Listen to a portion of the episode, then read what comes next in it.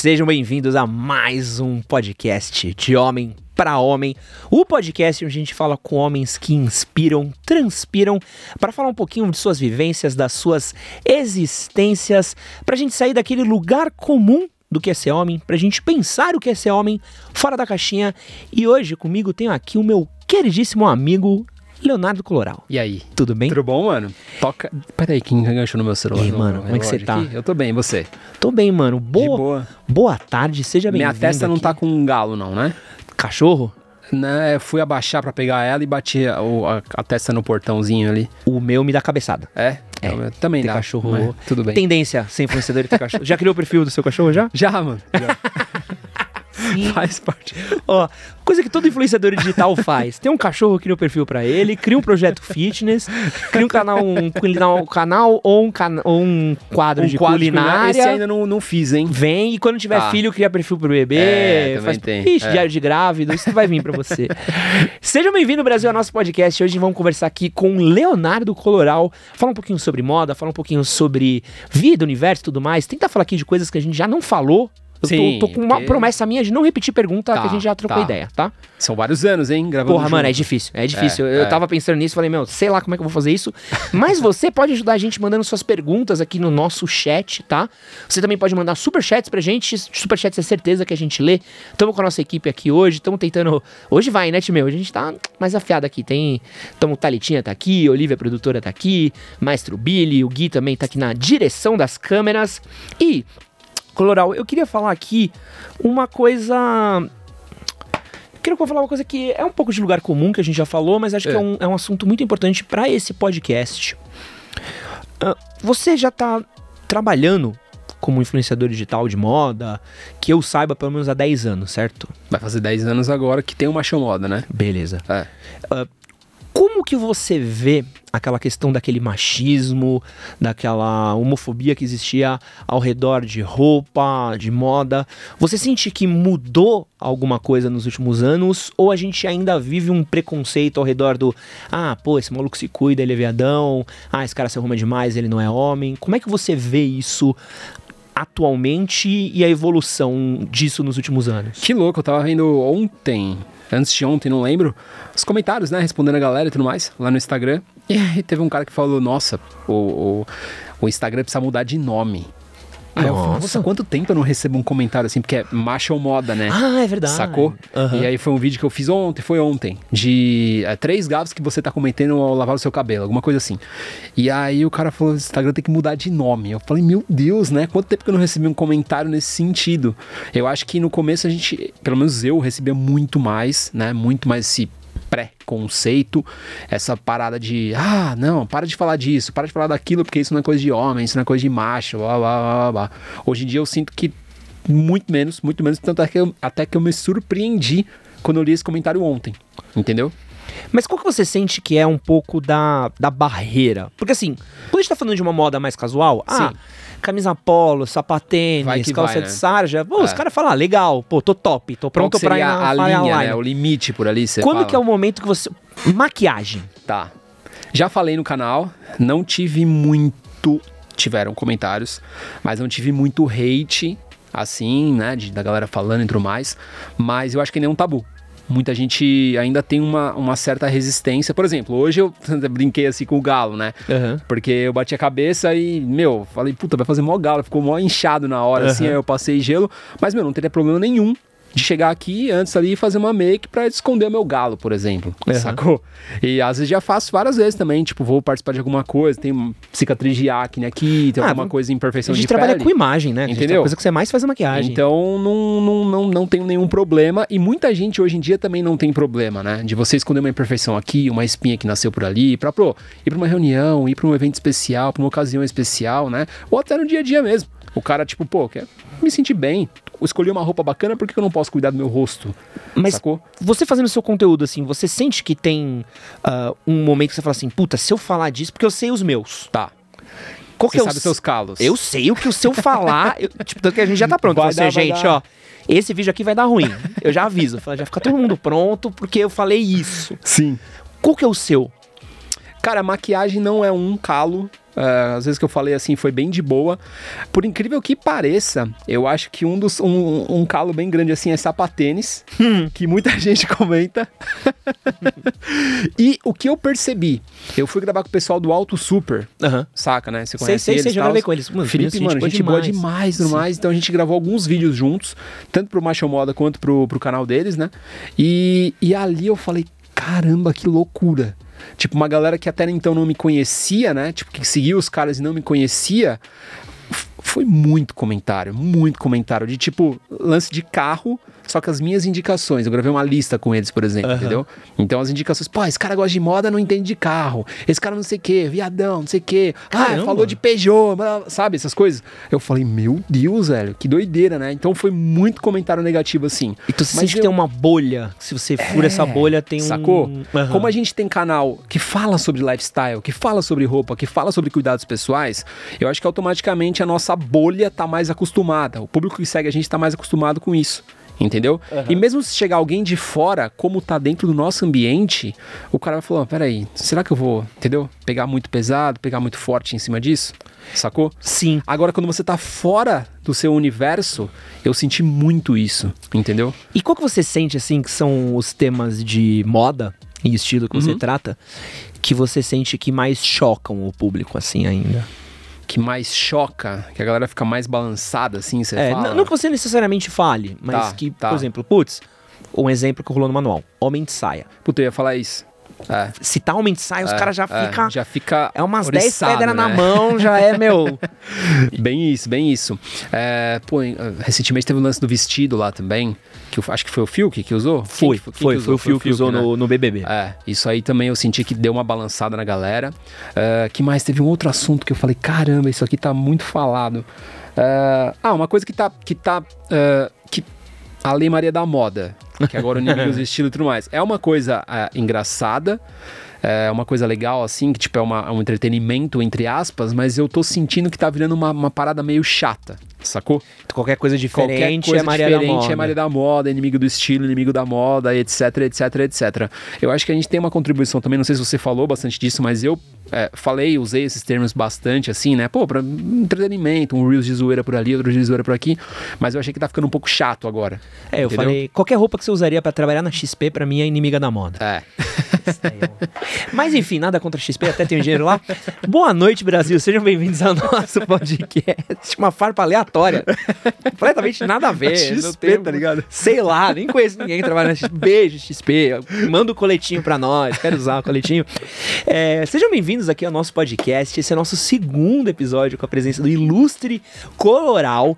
Vou falar hora. aqui as regras da noite para vocês, tá? A live, enquanto ela tá sendo transmitida, todo mundo pode trocar ideia, pode mandar pergunta. Thalitinha logo menos vai mandar para mim umas perguntas que ela separou pra gente fazer também aqui. Tem as minhas perguntas pro Coloral, mas vocês também podem mandar super chats pra gente. Se vocês mandarem super chat, é 100% de garantia que suas perguntas vão ser respondidas. Qualquer então, valor? A partir de 5 reais, pode tá, ser? Tá, Porque, tá. E, e, pergunta burra a gente não responde. Tem uns caras que perguntam, o que, vocês acham de sapatênis? Fala, porra, sabe? Eu, Já os deu, caras né? mandam superchat pra xingar às vezes. Vai, porque você não morre? Fala, porra. Aí não rola, né? É. Tá. Mas enfim. Uh, além disso, provavelmente daqui uns 30 minutinhos, quando der uns 45 minutos de programa, a gente faz um leve intervalo pra gente beber uma aguinha aí no banheiro pra voltar pros últimos 40 minutinhos, pra tá. gente poder seguir, certo? Certo. Se esqueceu algum recado? Não? Tamo bem? Tamo ótimo? Beleza. Eu quero fazer uma pergunta aqui, Coloras. Hum. Ainda falando um pouquinho sobre estilo. Como que você vê nem é como você vê, mas uma coisa que a gente recebe muita pergunta são pessoas falando de estilo, falando, pô, quero dica de me vestir bem, dica de moda, que você deve receber muito mais do que eu, mas ainda recebo algumas coisas também. Como é que você vê que o jeito como o cara se veste reflete na personalidade e na, na autoconfiança dele, assim? É, roupa é só roupa? É só pano? Não é, né?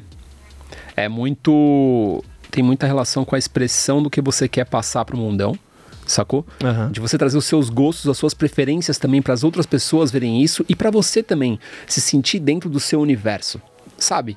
Se sentir dentro da do seu lifestyle por ali, mano, eu quero, eu quero que as pessoas vejam isso em mim, eu quero transmitir essa mensagem, transmitir, passar essa imagem, sacou? Tipo, eu sou um cara que gosta, sei lá, de, de série, de, de anime e tudo mais, eu quero transmitir isso na minha roupa também. Bota o manto da Entendeu? Katsuki ali já tá saca? passando uma vergonha. camiseta especial e tudo mais. Então eu acho que tem muita relação em cima disso. De Aham. você realmente expressar a sua personalidade, os seus gostos, as suas preferências através da sua roupa, do seu estilo, do jeito que você tá vestindo aquela roupa. Porque, velho, você tá com uma calça verde, eu tô com uma calça verde, entendeu? Só que o jeito que você tá usando a sua calça, a modelagem que você escolheu é totalmente diferente da minha. Aham. Entendeu? Às vezes pode ser uma peça muito semelhante ou então a mesma peça de uma loja de departamento, por exemplo, só que se você usa de maneira diferenciada, se você combina de maneira diferente, é totalmente outra vibe. Então já me perguntaram isso no Telegram do Macho Moda, em alguns lugares também. Ah, eu não compro roupa na Renner, na C&A, na Riachuelo, porque outras pessoas vão ter a mesma peça que eu, entendeu? Se for uma roupa básica, tranquilo. Você consegue combinar, você consegue montar produções legais. Agora, se for uma roupa, por exemplo, estampada, uma camiseta estampada, uma camiseta estampada, você vai usar de maneira diferente de outra pessoa. Você vai combinar com outro tênis, com uma outra bota, com outro calçado, com outra bermuda, com outra calça, entendeu? Com uma sobreposição ou não, usar uma camisa aberta ou não, entendeu? Uma, coisa que eu tava pensando aqui quando você falava É. é um pouquinho sobre essa relação com roupa, porque a gente fala muito de roupa porque a gente vive roupa, a gente conhece Sim. marca, a gente vai em marca, blá, blá, blá, blá. Mas a maioria das pessoas que eu vejo, até um pouco do comentário do sapatênis, um pouco do comentário da camisa polo, que eu tenho feito bastante também, a Paulo Listrada, né? Com o brasão. com, com o brasão também, Deus livre. Mas eu sinto que as pessoas, elas têm uma tendência, e eu já vivi um pouco disso, de você gravitar ao redor do que você, é mais fácil. Tá? Então, tipo, pô, meus, todos meus amigos usam isso, Da isso aqui é o que tá lá, isso aqui tá aqui. E aí quando eles começam a ver uma coisa que seja um pouco mais diferente, então o cara vê um Jordan diferente, fala, ah, pô, é tênis de palhaço. O cara vê um moleque usando um- uma calça diferente no TikTok, o cara vê um cara usando kimono, pô, viado, gay. É, é como se fosse um, como se fosse um tipo de ofensa, não é? Qual que é, é, é qual que é a dificuldade das pessoas de terem essa relação com moda? Porque a gente usa roupa em larga escala desde o começo da Revolução Industrial. Deve fazer pelo menos aí uns bons 80, 70 anos que a gente usa roupa é, com essa escala que a gente tem. A indústria tem crescido cada vez mais, mas eu sinto que ainda não é uma coisa que ela é consciente de muitas pessoas, principalmente homem. Homem é nada, mulher já tem um pouco mais de consciência disso, mas homem é zero. Como é que você vê essa essa por que, que tem essa dificuldade de criar essa consciência do que eu estou vestindo, como eu estou me expressando através da roupa? Eu acho que tem muito do que você falou da zona de conforto. Eu chamo até na zona de conforto visual.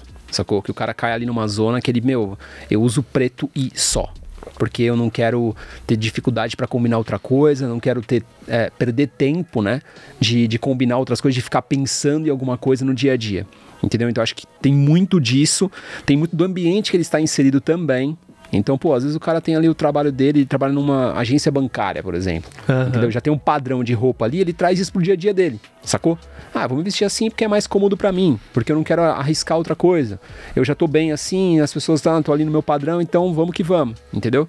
Às vezes ele não sai ali da sua zona pra experimentar, pra provar, pra testar outras coisas diferenciadas, entendeu? Ou às vezes ele não busca referência também, sacou? Às vezes ele fala, pô, legal, tô aqui, tô de boa, mas ele não quer seguir um cara estiloso, ele não quer abrir a mente dele pra outras coisas, testar outras coisas diferentes. Você acha que isso é um mal global?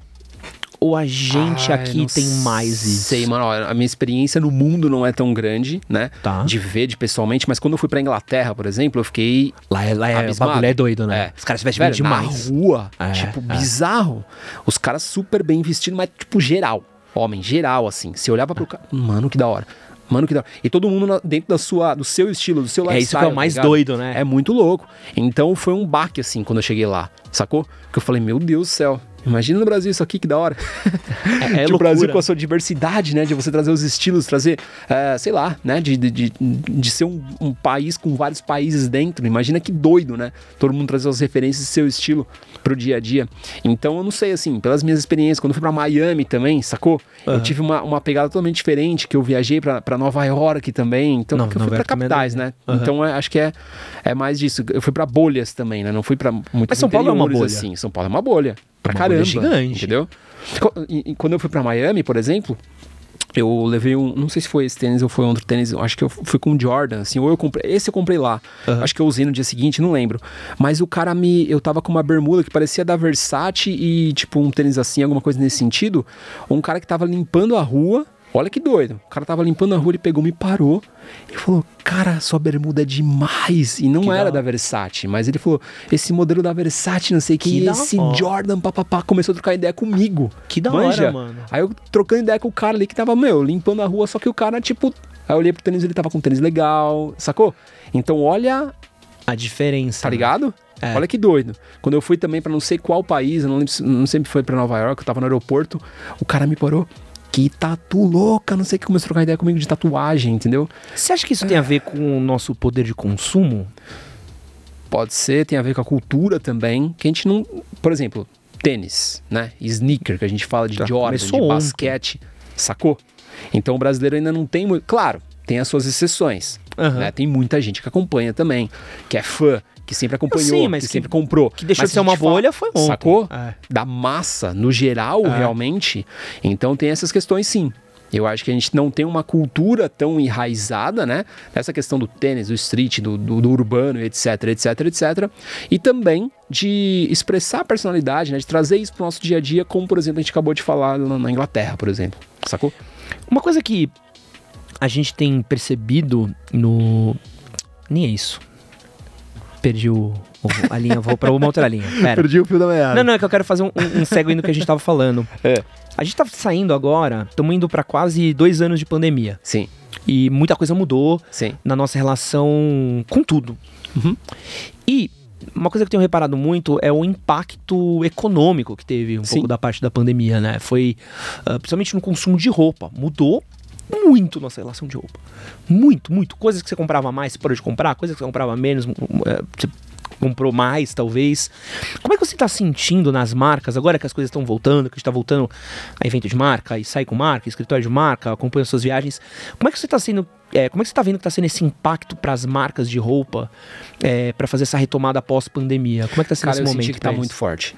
Tá A forte? galera tá- eu senti muito isso. É mesmo? Eu nunca fechei tanto job com shopping, por exemplo, com, com, com loja física, sacou? Caramba. É, é, tá meio tipo assim. Eu falei, caramba, que, que, que bom, né? Porque a- as marcas também estão investindo na internet que até então não investiam, por exemplo. Mas você sente que é um as marcas acordaram pra internet. Pode ser isso tavam também. dormindo. Porque estavam dormindo e aí a pandemia, puf, É. né? Todo mundo teve que fazer isso. marca que não instalou. tinha loja online Entendeu? quebrou. É, é. Ou você acha que é uma demanda suprimida, Também pode ser. de tipo, Porque ficou dois grana anos, dois a galera, anos. é, tá ligado? Dois anos a galera não fez nada, não, ninguém fez evento, ninguém fez nada praticamente, né? Então trabalhou ali o que tava trabalhando, ah, foi pra internet, começou ali na internet também, e viu que a internet dá bons frutos, né? Porque você Aham. consegue segmentar muito mais, você consegue falar com o público que você quer. E então, assim, pela minha experiência, do que eu tô vivendo, assim, tá muito forte nessa questão. O pessoal parece que tá tipo, mano, vamos aí. Vamos, vamos voltar, vamos, vamos estourar. E tá, e tá rolando bem, assim. E você sente que uma galera quebrou? Ah, no começo, quando estourou assim a pandemia, que tudo fechou, você deve ter passado por isso também. Eu perdi vários jobs e, tipo, várias marcas que estavam conversando comigo falaram, mano, vamos segurar, vamos, vamos, Uhum. não vai rolar agora e tudo mais. Acho que foi um, um pânico geral, né? Que todo mundo ficou meio, mano, o que, que vai acontecer? Não sei o que vai acontecer e tudo mais. E aí, muita marca que eu tava conversando acabou fechando também. Isso foi muito triste. Marcas que eu gostava pra caramba. Eh, tinha uma marca de relógio que eu gostava bastante e não, não sobreviveu. Chamava Oversized. Hum. Eu não sei se foi logo no começo ou um pouquinho antes, mas enfim. Uhum. Acabou fechando. Eu gostava pra caramba da marca. Eram relógios bem legais, com preço acessível.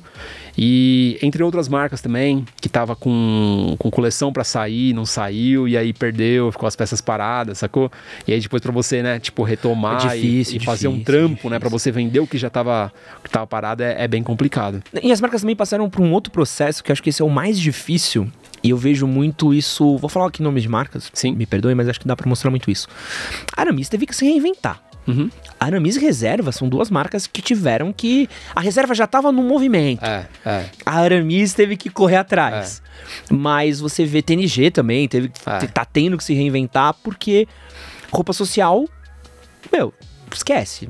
Caiu Nesses pela últimos metade. anos, eu acho que foi. É, não tenho dados, mas nesses últimos anos, pela, pela experiência, né? Pelo nosso tato, pelo feeling, também deu uma, Não, o que- uma diminuída, né? Porque todo mundo ficou em casa, todo mundo ficou de boa. sim. Não precisa, ah, não vou comprar um terno pra quê? Vou Verdade. comprar uma calça mais, mais de boa pra eu ficar em casa, entendeu? E aí a marca que tinha um planejamento de um É, ano pra lançar é. a linha de terno, falou, putz, Tem que agora repensar eu tenho as suas que coisas, repensar, é. não sei o que, não sei o que lá. Marca de perfume, pô, Sim. quantas vezes você passou perfume na pandemia? Ah, é que eu sou. Eu passo todo dia, mano. Mano, tudo bem. Tipo, Não é um padrão, mas, pô, cara, eu tava em casa. é, pô, você, tem você um... não tinha essa, essa, essa vontade assim? Quantos perfumes que são? Cento e... 110. A gente tem 110 Sim, perfumes lá no escritório do manual. Tinha dia que eu olhava e falava assim, mano. Por que eu vou passar perfume? Tipo, eu já tomei um banho, tá ligado? Eu já fiz o mínimo aqui. Mas, tipo, pô, ninguém vai sentir. Eu, eu, eu, eu não, não sou tão pirado em Mas sentir olha, meu próprio cheiro. sim. Mas eu sinto que, por exemplo, uma coisa que eu fechava muito a parceria É. e morreu de perfume. E é uma coisa É das próprias mesmo? marcas de perfume de tipo, meu, não estamos vendendo nada. Sim. Mas em paralelo a isso, é, você tá falando marca, né? Uhum. Vamos falar marca então. Uhum. Teve uma marca que eu trabalhei, que eu comecei o, o trampo há um ano atrás, um ano, um ano e pouquinho atrás, que foi a Pocket Parfum, Aham. que é uma marca de, de contratipos nacional Sei. e que, não sei se você já sei, já, sei, acho já que eu recebi uma e caixa tudo deles, uma coisa assim. E, e eles cresceram absurdamente nesse período, em um ano. Mas você acha que é por causa de ser de contratipo? Então, Ao invés de eu gastar. Tipo, em vez de eu gastar no importado, eu vou experimentar um nacional ou um, um clone, né? Um similar nacional que tem uma qualidade legal. Mas foi um crescimento absurdo, assim. A gente troca muita ideia. Eu tenho uma abertura muito grande com o fundador, né? Com o diretor da marca Aham. e com a, com a esposa dele também. E a gente troca muita ideia, assim. E ele, puta, ele fala, velho. Tipo, esse aqui tá vendendo pra caramba, esse aqui tá vendendo também, não. Que louco. Ele abre os números assim. Tanto é que vai sair uma coleção agora do Macho Moda com a Pocket Parfum também. Que da hora, mano. E a gente vai desenvolver aí três fragrâncias e tamo, tô pensando nos nomes. Porque eu sinto que, por exemplo, algumas outras marcas saem. Diesel sai do Brasil. Sim, É, gente tem visto. É, é um pouco de movimento que eu tenho visto de algumas coisas que estavam na nossa rotina, por exemplo, cuidado diário. sim, Cresceu muito. sim. Porque você tá em casa, pô, tomar um banhozão, É. hidratante, eu quero um. Vou me cuidar melhor, Gostoso, né? me cuido melhor É, aqui é. em casa. Mas essa coisa do cuidado externo, Sim. eu sinto que já é uma coisa que diminuiu Pros muito, outros, assim, né? o que era tipo perfume, uma coisa que é mais pros outros sentirem. Agora que a gente tá tendo essa retomada, as coisas meio que estão. É. Eu fico meio sem jeito, assim. Às vezes eu saio e falo assim, mas eu me arrumo muito, me arrumo pouco, eu uso essa roupa que eu segurei. Porque assim, porra, eu falo, mano, faz anos que eu não saio de casa. Aí eu quero sair de casa, eu, porra, não quero Quero sair especial, mal, né? entendeu? É, Porra. é. Então é uma, é uma relação meio doida. mas uma coisa que eu quero falar também, que tem muito a ver com o momento, É. é crise. Tá? A gente acho que tá, da minha geração, tranquilo, o pior momento do Brasil. Sim. Posso falar sossegado. É que foram várias, né, mano? Não, de 34 anos que eu vivi, posso falar que esse é, o pior. É. Pô, meu, pô, passei. Pô, eu vivi na era Collor, Sim. sabe? Eu vivi na era Lula, eu vivi, tipo, Dilma, vivi loucura, sabe? Essa aqui tá, Tá de doideira, parabéns, né? assim, Tá porque doideira. é, é- Nunca lembro do mundo tão ruim, tão indo pra pior e tão É. pessimista. É. Sabe, tipo, não é que a gente olha e fala assim, ah, não, mas. Ano que vem vai Vai melhorar. melhorar, né? Tipo, é. Da galera tá falando assim, ó, ano que vem vai estar tá pior que tem eleição, É. então se prepara. Como que isso É. é. Porque, vamos falar. Se a gente for falar. Esqueci. Qual que é o nome daquela pirâmide? Não sei se vocês manjam, que é a pirâmide de necessidades do ser humano. Tá. É uma coisa de sociologia. Sim. Se eu soubesse o nome ia ficar bonito pra caramba aqui, mas eu vou parecer só um Pirâmide idiota. mais, mais. Não é? N- Não erra o nome. eu- Senão. é? Eu acho que é, mas eu não vou arriscar. Oi? Maslow. Maslow. Isso, é, pirâmide é de isso aí, Maslow. é isso. isso aí. É. Que você tem lá os princípios básicos. Você precisa do quê pra você viver? Ah, comida. É, as necessidades Moradia, básicas, né? água. E vai subindo. Sabe, saneamento básico. Você precisa, às vezes, de, meu, uma televisãozinha pra você poder relaxar, um descansinho, sabe? Você vai. E das prioridades, num país onde litro de gasolina é 7 reais, Sim. onde o quilo de carne é o valor de um gol, É. roupa é uma coisa que você olha e fala assim. Hum, não sei se é minha maior prioridade. Minha maior necessidade, Momento, né? Necessidade. É. Eu não sei se, por exemplo, eu gastaria 1.500 reais num Jordan. Sim. Saca? Quando eu não sei se que é mais do que Ou um 800 salário reais mínimo. no Air Force. que é um salário mínimo, sabe? Como é que é- essa crise afeta o mundo da moda, e principalmente marcas? Cara, eu acho que. É que eu sou muito positivista, né? Aham. Então, ao mesmo tempo que a gente enfrenta essa crise e realmente tá muito difícil, pô, você vai planejar uma viagem hoje e você fala, mano, não dá, velho. Tá ligado? Não dá pra sair pra, não dá pra ir pra fora, pensar em ir pra fora, Não entendeu? dá, tipo, loucura. com o dólar a 6 reais praticamente, entendeu? E, mas ao mesmo tempo que eu enxergo isso, que a gente tem que é, dar esse, esse, esse peso para isso, eu vejo outras oportunidades nascendo. Então, marcas que até então, é, pô, que conseguem ali entregar um, um- um preço mais acessível, que conseguem, que, que não tinham muita oportunidade de estar no destaque, por exemplo, começam a, a, a surgir, entendeu? Então, marca nacional, marca que então você não dava muita bola, entendeu? É, uma coisa que a galera perguntou aqui no, no chat é um pouco do que você acha das roupas da Shine. Tá, Porque a Shine e a Shopee tiveram um Bombaram, crescimento né? absurdo. É. Exatamente nesse período. nesse período. Tipo, É. pô, tu tá sem grana? Compra aqui, esse é o Jorge, o Jorge O, de, Jo- o Jorginho. de 50 reais. É, é. Você acha que isso tem a ver? Como é que você vê essas Total marcas? relação. Porque o cara quer, ele deseja um, um- um tênis, ele deseja uma roupa, ele deseja alguma coisa, uma bolsa, sei lá. Ele não tem o dinheiro pra comprar, entendeu? Então ele vai buscar na pirataria, na falsificação, ele vai buscar um dia mais barato, ele vai buscar no similar, entendeu? Então você dá seus pulos, né?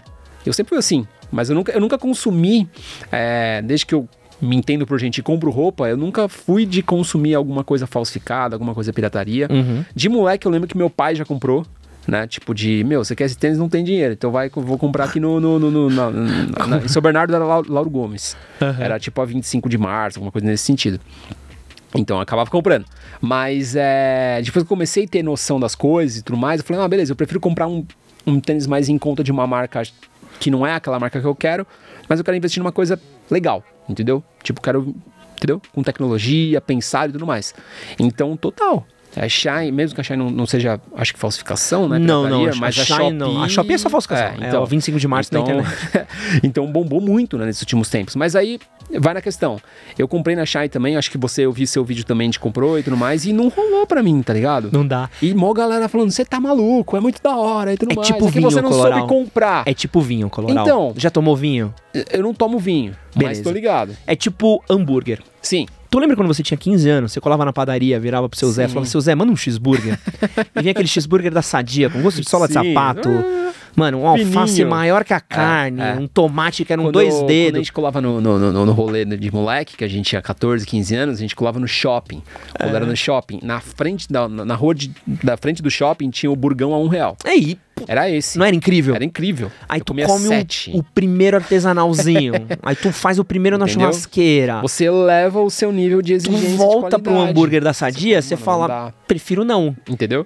Hoje eu vou, vou de jejum. É. Mas pra quem nunca comeu um hambúrguer artesanal, É, é. a Shopee é a mesma coisa, porque eu vejo os caras, vai lá os meus comentários positivos. Eu falo, meu, eu, eu tava fazendo uma análise disso da Shopee. É.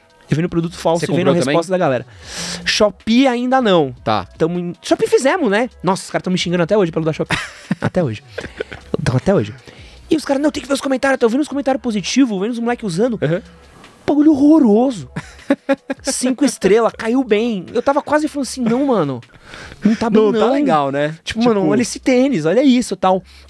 E, e eu fico meio doido, porque ao mesmo tempo que, pô, sim, é, eu, eu vou falar uma coisa aqui que é meio anárquica. Uhum. Se tu não pode comprar, se ninguém te oferece uma coisa a um preço acessível, Uhum. dá seus pulos. Uhum.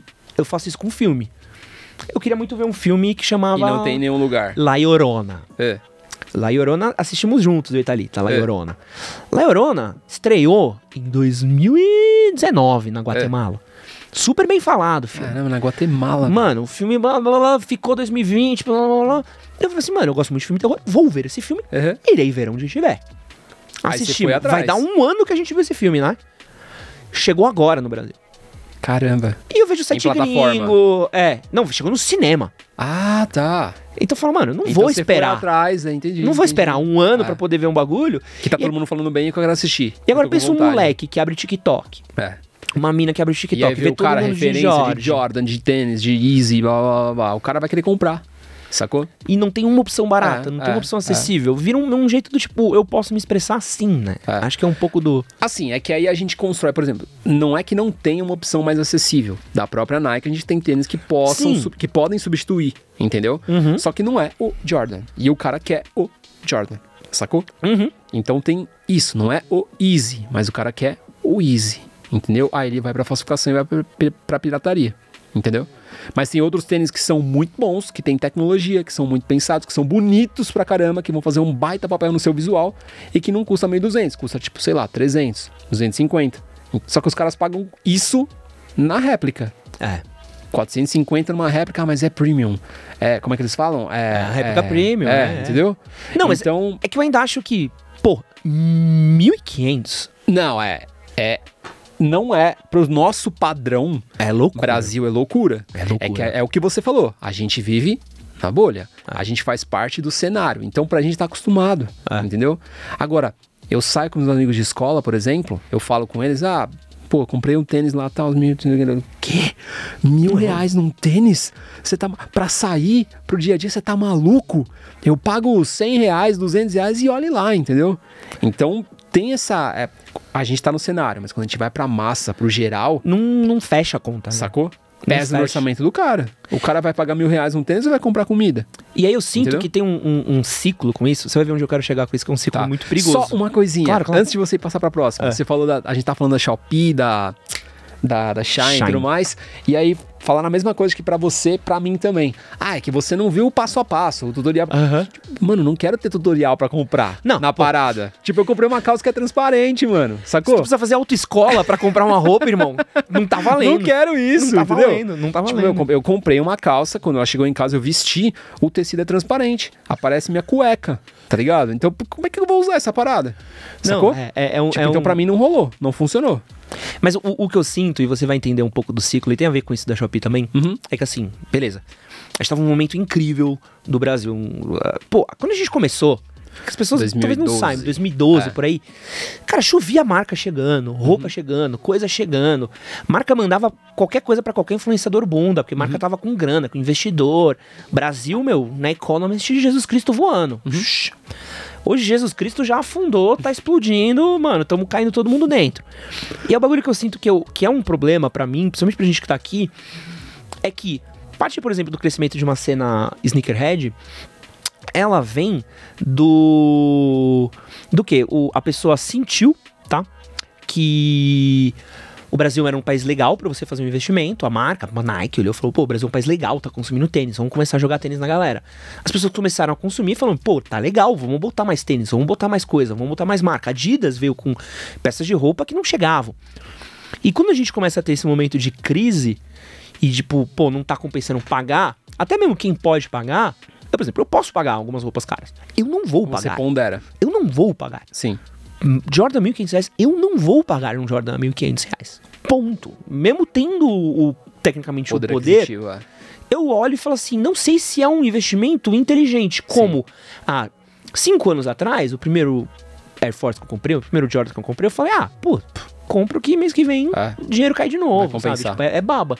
Mas hoje eu penso com muito mais cuidado. E aí o que eu sinto que esse investimento das marcas em lançamentos do país podem vir a começar a minguar. Uhum. E aí a gente vai começar a perder acesso a certas marcas que são muito legais. E a gente vai voltar para uma cena que a gente teve no começo dos anos 2000. Que a gente tinha dificuldade de encontrar as coisas. Que você não mais. encontrava as coisas e você encontrava. Quando encontrava, a maioria era pirataria, era coisa falsa, era uma coisa que era tipo. o- a galera não sabe o que é isso, mas não sabe o que era tipo. Tem umas marcas que não existiam aqui. Sim, Umas marcas que você sabia que elas existiam em algum lugar do mundo, mas você chegava não tinha no. acesso. Tinha que sair pra, pra gringa, pros Estados Unidos Exato. pra comprar. Mas, vou lá, vou, vou- voltar à sua pergunta. Aham. Você acha que hoje você pensa isso, talvez não é por causa da sua maturidade também? Não, eu Será? não sinto. Eu não sinto que é Porque só. assim, eu também sou na- jogo no mesmo time que você. Cara, eu não vou pagar 1.200 reais, 1.300 reais, 1.400 reais num, num tênis. E olha que tem alguns que eu gosto pra caramba, assim, sacou? Aham. Eu falo, mano, aí eu olho e falo, putz, será? Entendeu? Eu posso, com esse dinheiro aí eu posso, sei lá, comprar uma parada pra minha casa, entendeu? Comprar uma air fryer. entendeu? Não, não, acho que é uma, é uma decisão inteligente, mas o, o que eu sinto, eu penso no Edsonzinho de 23 anos. É, Edson de 23 anos, quando começou a trabalhar, começou a ganhar um salário, tá. pô, eu saí pra gastar umas roupas. Eu olhava e falava assim, pô, é um investimento bom, comprar isso daqui, vou estourar. Hoje em dia eu olho e falo assim, puta, não sei se eu Você teria. fica com o pé atrás. com esse preço não, não teria comprado. Entendi. Entendeu? Eu sinto que tá ficando, algumas coisas estão ficando inacessíveis e elas vão voltar a um, a um. É uma palavra horrível de usar. Mas elas vão ficar limitadas a uma É. certa elite, Tá. uma certa burguesia, como que consegue o... sair do Brasil, que consegue ter É. acesso a outras coisas diferenciadas. E eu sinto às vezes que as marcas têm um tesão por isso. Eu falo assim, Ser mais pô, exclusiva, talvez. de, essa aqui é tipo, pro não ter escudeiro e amigos. Entendi. sabe? Tipo, essa aqui é pra galera que pode pagar. Ah, você não pode pagar? Tudo bem. Tudo Não bem, eu não me você. importo. Saquei. Então eu, eu sinto que é um pouco. Eu já falo muitas vezes aqui no canal que a gente vive no Brasil um capitalismo burro. Uhum. Que ao invés da gente ser inclusivo, a gente é exclusivo. Ao invés das marcas quererem vender pra mais pessoas, as marcas elas querem que menos pessoas comprem. Entendi. Então eu fico meio tipo. Você tá ligado que tem umas marcas que são. Sim, total. São Até por questão de, de limitar alguma coisa que não precisava limitar. De É. tipo, ah, eu posso trazer mais, mas não vou trazer, mas não vou levar, entendeu? Posso diminuir o preço, mas não vou diminuir, entendeu? Pra ter um acesso maior com as coisas e tudo mais. Sim, concordo nessa parte com você. Mas a- essa questão do investimento, eu acho, putz, eu acho que é muito ainda na nossa maturidade, entendeu? Ah, também. Eu acho que, pô, você vê aí, quando vai ter um drop, é fila, é robô, é bot, é tudo pra, pra, pra conseguir uma coisa. O cara que quer comprar, que tem dinheiro pra comprar, não consegue comprar. Tem um brother na academia, que eu troco ideia com ele direto, um abraço, Estevam, e ele é louco por tênis, assim. E o cara é advogado, velho. Tipo, tá bem de grana, assim, eu acho, né? Mas, pô, pelo que a gente troca ideia, ele viaja, ele compra tênis, ele sempre vai com tênis novo academia. E o cara não consegue comprar mais. Entendeu? Tênis. Tipo, vai ter o drop, ele não consegue comprar. Mas tá começando a sobrar. Sim, tá começando a sobrar. Mas, pô, ele queria comprar um tênis que nem era tão hypado assim, ele não conseguiu. Porque, É. tipo, não. Entendeu? Caiu a, a, a compra dele caiu quatro vezes, entendeu? Cancelou, não conseguiu pôr o endereço. não- Sacou? É. Então é. Eu sinto que tem um pouco de dois mundos, assim, É. mas eu, eu- eu sinto que tem de mais pra menos do que pra mais, sim, sabe? sim. Sim, Tipo, eu sinto que já já. Você, mano, dunk sobrando em prateleira. Sim. é uma coisa errada. sim. Entendeu? Porque ainda é um tênis muito querido, assim. É. Eu conheço gente que olha e fala, pô, eu queria um dunk. Quanto tá um Dunk hoje em dia? 800. 800? 800. É, eu comprei o meu, que eu comprei em 2019, acho que foi, paguei 599, alguma coisa nesse sentido. É, Você comprava 200 É. há cinco Ué, anos eu comprei atrás. Dunk, pra você ter uma, ó, vocês terem uma noção. Essa é minha câmera, eu agora eu vou olhar pra minha câmera. eu comprei em 2007. Eu comprei três Dunks cano Caramba. alto, três Dunks cano alto na outlet da Nike, Bons tênis. entendeu? Você precisa outlet da Nike outlet. era... É. Três dunks cano alto, mano. Olha que doideira. Tô Na Outlet eu, eu devo ter pagado 199, alguma coisa nesse sentido. Tô falando, a gente vive um Sacou? Brasil muito. A gente viveu um Brasil muito maneiro, hoje em Uhum. dia a gente tá no Mad Max. Brasilzão! Desculpa aí o pessimismo, vou voltar pra. Não, eu tenho, eu tenho aqui só notícia pessimista, mas quero aqui dar uma boa noite pra todo mundo que tá assistindo o nosso podcast. Esse é o nosso papo com o nosso queridíssimo Leonardo Coloral. Tamo aí. Sejam bem-vindos ao De Homem para Homem, aqui o podcast do Manual do Homem Moderno. Mandem suas perguntas, vou começar a ler aqui uns superchats é, que a galera mandou pra gente, antes de eu voltar para minhas perguntas pro Coloras. Mas aqui, Antes ó, da gente voltar pro pessimismo, chegou, o pessimismo aqui é sempre, pode perguntar. alegria demais Porque- me sufoca. Não, porque pessimismo é o quê? Às É. vezes você tá sendo pessimista e se acontece uma coisa boa, você fala, aí, ó lá. Surpreendeu positivamente. Pô, fi- que bom. Não pegou fogo. Tinha um brother meu que falava isso, alegria demais me sufoca. Não. Era a frase que ele usava. Não sei, você vai pensando positivo, É. a gente mudou pra, pro escritório antigo do manual. Pô, é só alegria, pô, casa nova, alegria, tal, de alagou.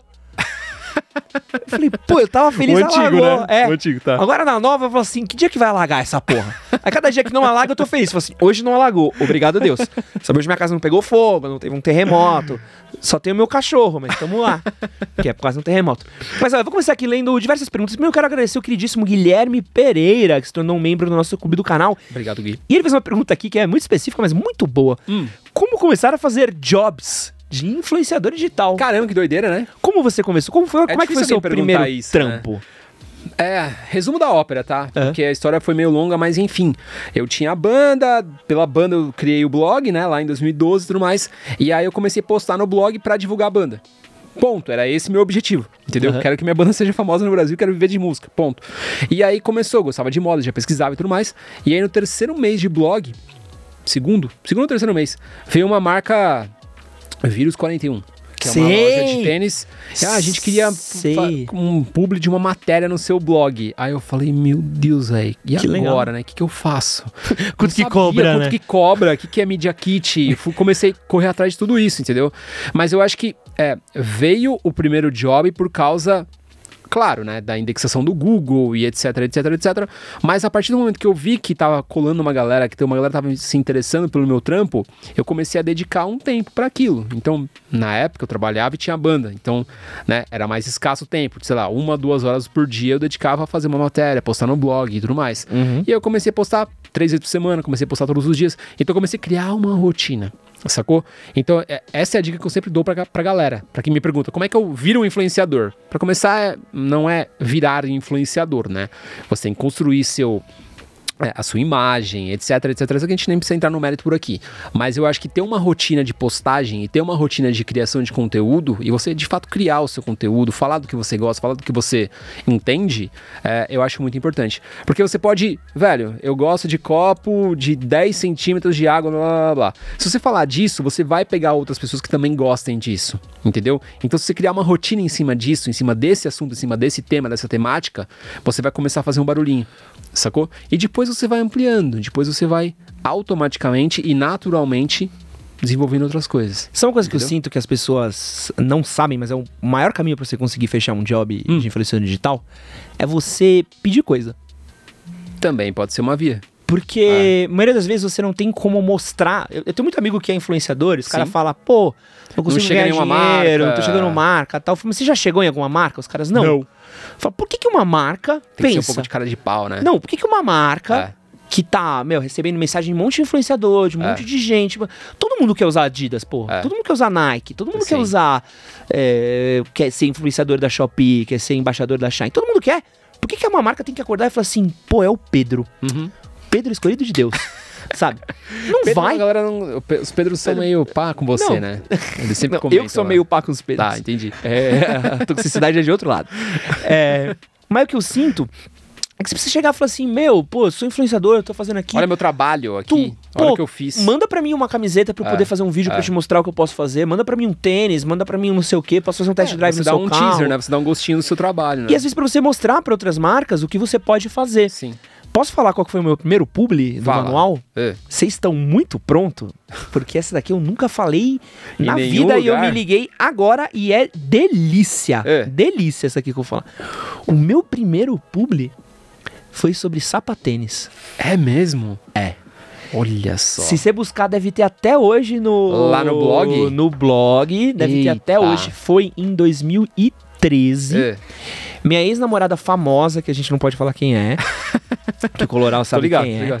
É, ela tinha fechado um anúncio com uma marca de sapato via a agenciadora dela. Hum. E eu já tinha um manual. E aí a, a marca que fechou com ela falou assim: Meu, A gente tem uma um- linha a masculina. gente tem uma linha masculina, não consegue vender, precisava de algum lugar pra poder fazer. Aí eu falei, pô, eu faço. Uhum. E aí era de sapatênis. Ela falou, pô, e é foi. de sapatênis. Eu falei, pô, Vamos aí. dinheiro, né? No começo foi isso. dinheiro, né? Não tem. Não dá, no começo não dá pra você negar a grana. E aí fiz um guia de sapatênis. Olha que doideira. Mas boa parte das coisas que a gente A fez. galera já deve estar muitas buscando, vezes, tá ligado? Deve já tá louco. Guia já. sapatênis manual do homem moderno. É, e publiquem trechos da matéria daí que deve ser doideira nos comentários, gente. Podem, podem mandar isso daí. Enfim, a hipocrisia, tá? É, mas Só enfim, tô mas aqui a- por causa Mas do então a sapatênis. dica, né? Vamos, vamos sintetizar as dicas. Então, você criar uma rotina de conteúdo, postar conteúdo, criar conteúdo e se apresentar, né? Não, é. isso é importante. E mostrar o que, que tu cara de faz. pau, É. é. cara, tu, tu tem que mostrar o que tu faz. Eu- meu pai falou uma coisa pra mim. Se você não pede, ninguém te dá. É. Ponto. Então, mano, você tem que chegar pras pessoas, você tem que virar e você tem que pedir. Falar, meu, pô, me dá isso daí, É. me manda o bagulho, me faz isso daí.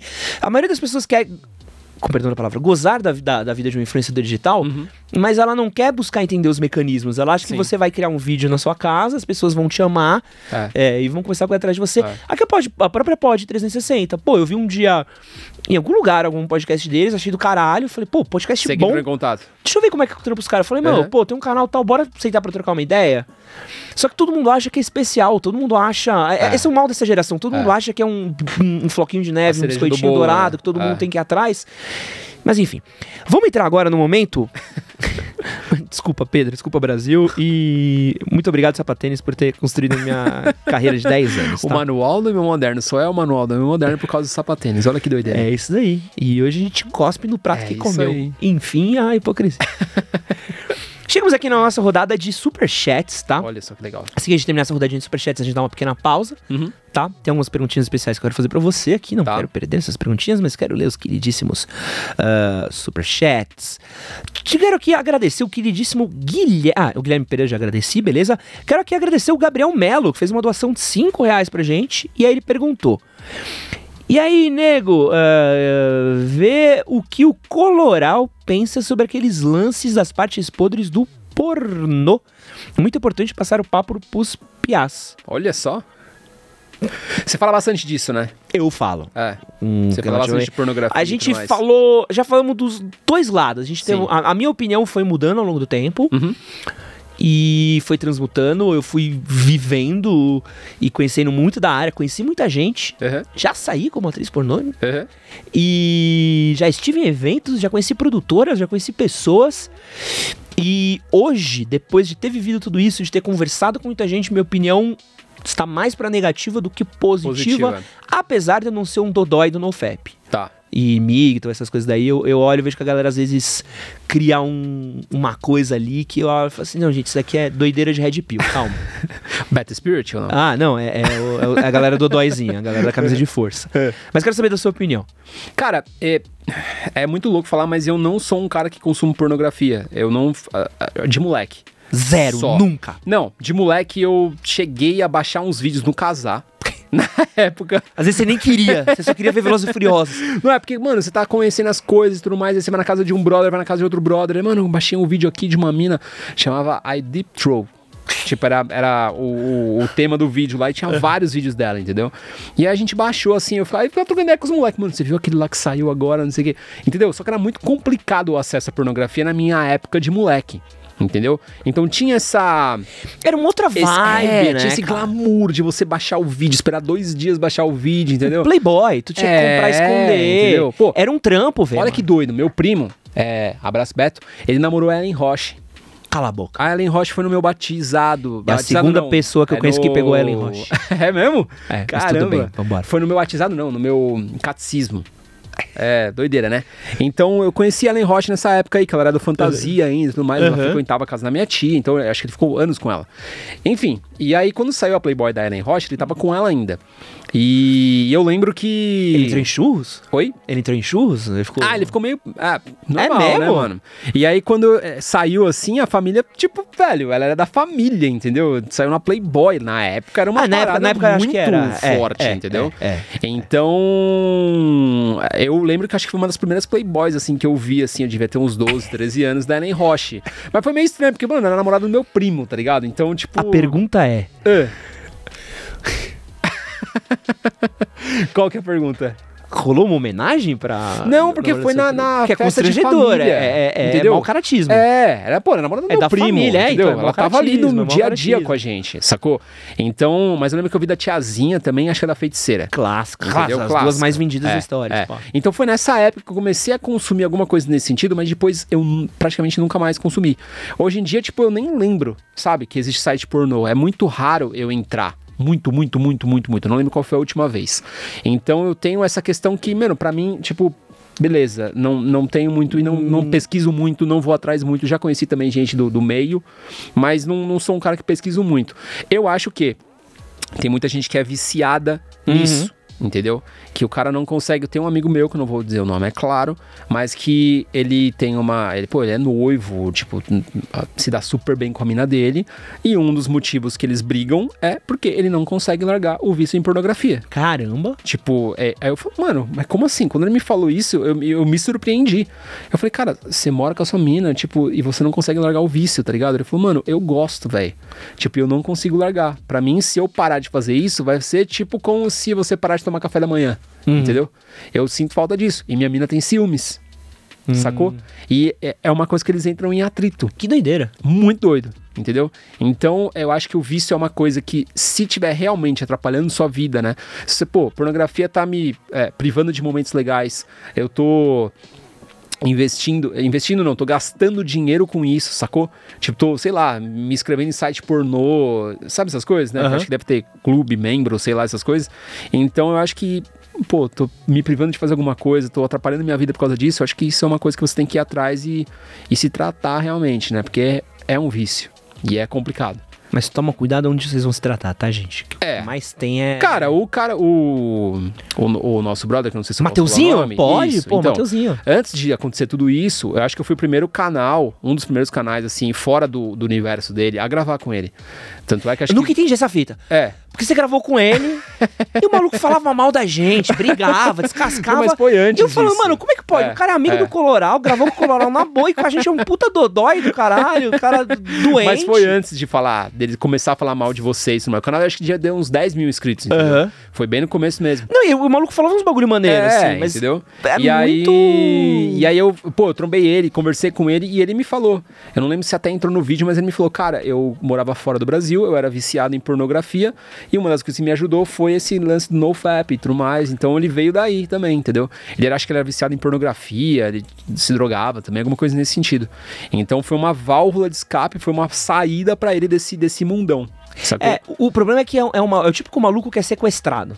Porque você ele vê. é muito intenso, Porque qual é o problema? Você entendeu? tá com um problema É. e você vai buscar uma solução. Fala, Só pô, que aí quero você vai de buscar. cabeça nessa solução e acaba se viciando nessa outra Não, solução. e é o pior, porque acho assim, Entendeu? o, o NoFap em si, ele é inofensivo, ele é ótimo. É.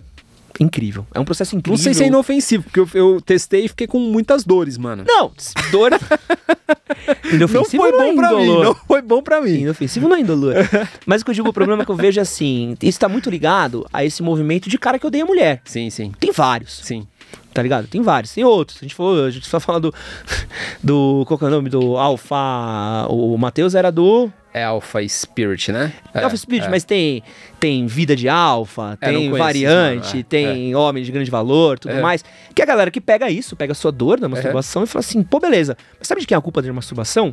De mulher. Porque se não existe mulher, você tava bem. Então vamos odiar a mulher.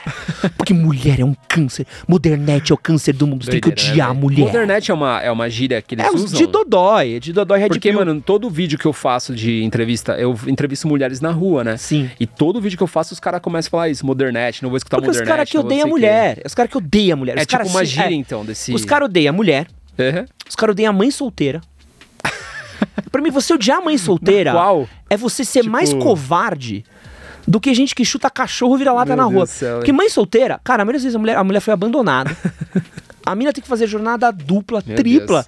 Cui- tipo, tem que ter trabalho, tem que cuidar dos filhos, tem que cobrar pensão do marido, tem que correr atrás.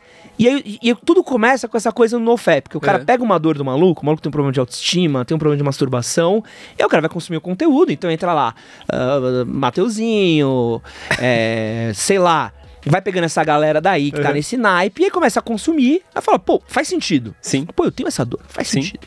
Só conforme o cara começa a caminhar, os caras já entram assim, pô, esse cara fez sentido quando ele me falou de masturbação. Deixa eu ver É. o que ele tá falando sobre mulher. Ah, toda mulher de hoje em dia não presta. Toda. Toda, beleza.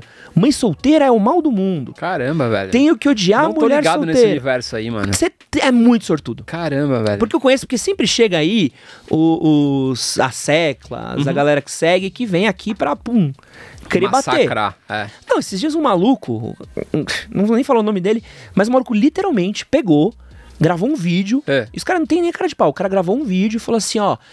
E postou falou assim, ó, e tô gravando esse vídeo que é pra quando ele responder, eu tô vendendo o curso. E se a galera entrar aqui, aumenta o meu engajamento e eu vendo mais Nossa, curso. velho. Curso de quê? De como ser mais homem. Caramba. E o cara fala de quê? Modernet, NoFap tudo mais. Miguel, essas coisas também. Miguitais, é sempre esses dodóizinho. É.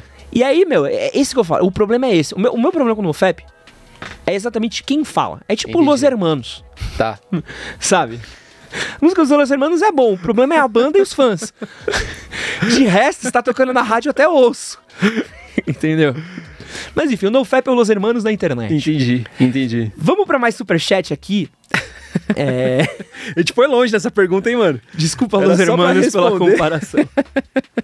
É, vou aqui para mais uma perguntinha antes da gente entrar no nosso É. queridíssimo Intervalitios.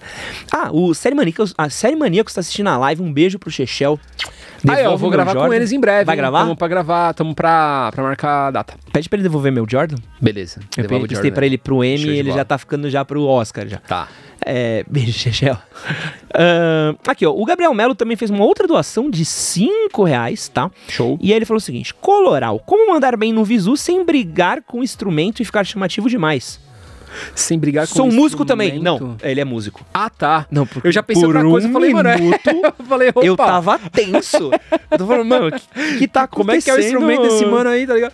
É, como é que é a pergunta? Como ficar bem no visual? Como é que você se veste bem? É, pô, isso é doideira. Você que foi músico. Como é que você se veste bem pro palco? Eu era vocal, né? Então. Aparecia pouco. Aparecia pouco o instrumento ali, era só o microfone. Mas enfim, é, cara, eu sempre gostei. Eu acho que assim, a gente teve. A, a December, que era a minha banda, a gente teve um- um- uma coisa diferenciada. Antes da gente ter música, a gente começou a bombar, entre aspas, na internet por causa do visual. É mesmo? A gente começou a gravar vídeo, tirar foto, antes de ter música e postar. Entendeu? Então, quando saíram as músicas, a gente, tipo, estourou, assim. Na Que demais época, é, isso. na época, no MySpace, ter 20 mil plays num dia era muito forte, assim. E foi o que aconteceu quando a gente lançou as músicas, tudo por causa do visual. Então a gente tirava foto no dia a dia, fazia vídeo da gente gravando no estúdio, só que não tinha música ainda pra mostrar, entendeu? então a gente postava essas coisas no YouTube, no Fotolog, e Então vocês começou... podiam ir desde rock até pagode e a galera não tinha a menor ideia. Vocês podiam meter um tinha tipo um segmento visual, exalta. Entendeu? Só que a galera não sabia o que vinha pela frente, entendeu? Tinha as referências, Sensacional, tudo mais, puxassem um molejão seguido de um arte, tá "Não ligado? é isso que eu queria.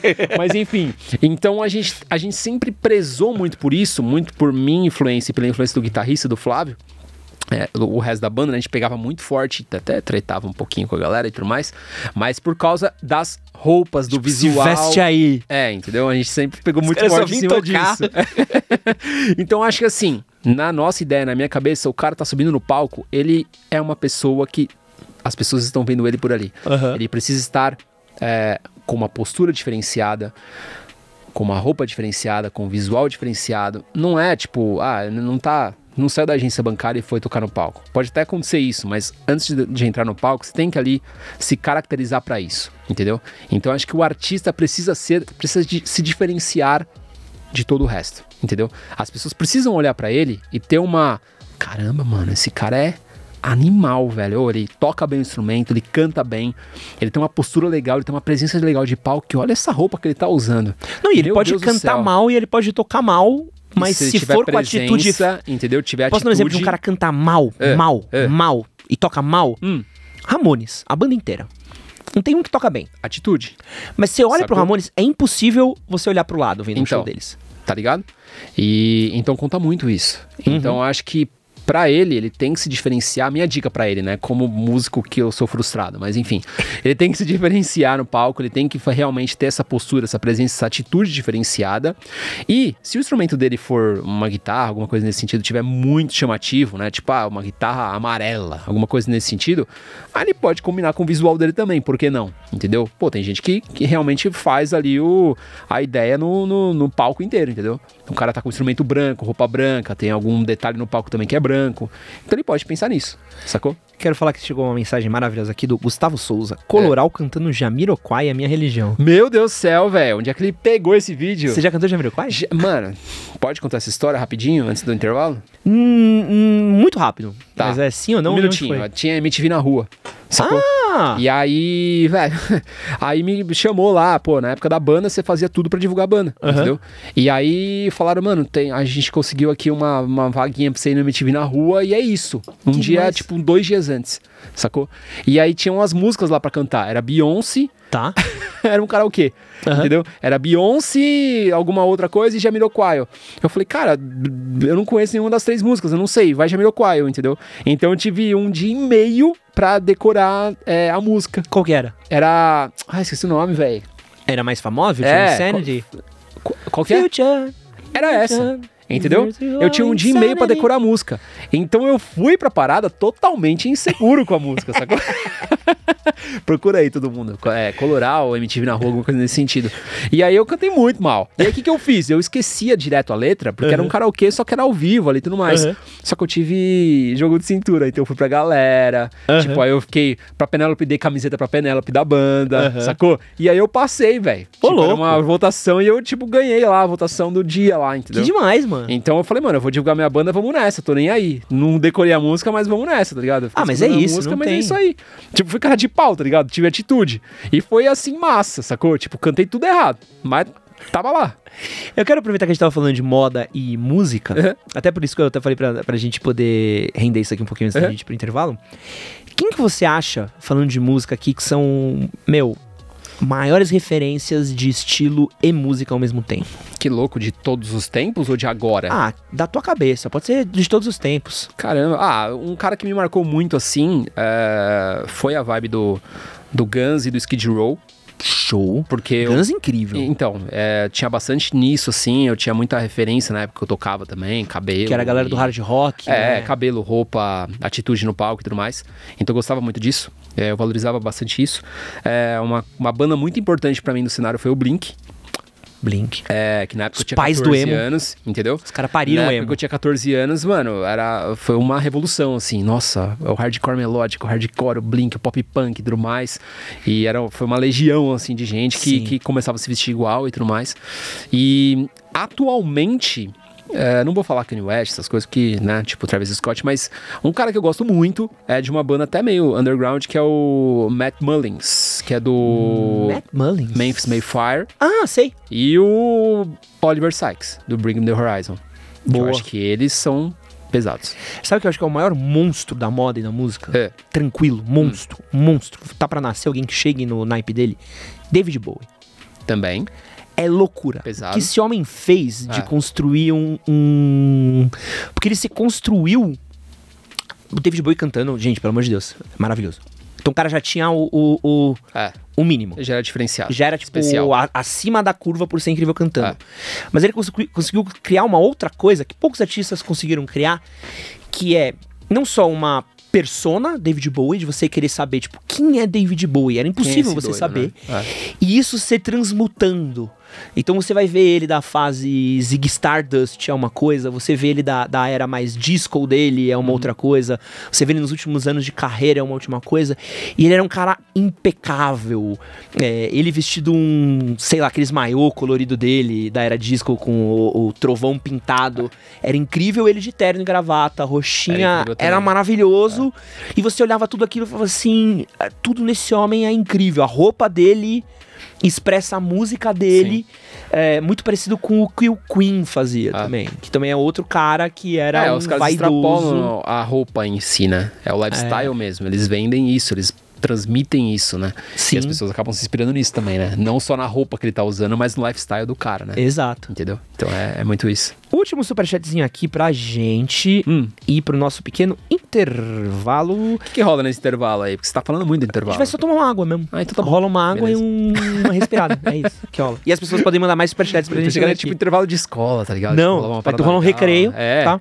A gente vai fazer uma merenda, tem bisnaguinha pra todo mundo aqui. É, o Paulo Neves, ele mandou 10,90 pra gente. Muito obrigado, Paulo só. Neves. Esse Paulo Neves é incrível. Hum. E ele mandou aqui um mande salve, Ed. Sou fã demais de vocês dois. Um salve pro Um Paulo salve. Neves. Salve pro Paulo. Muito obrigado, Paulo.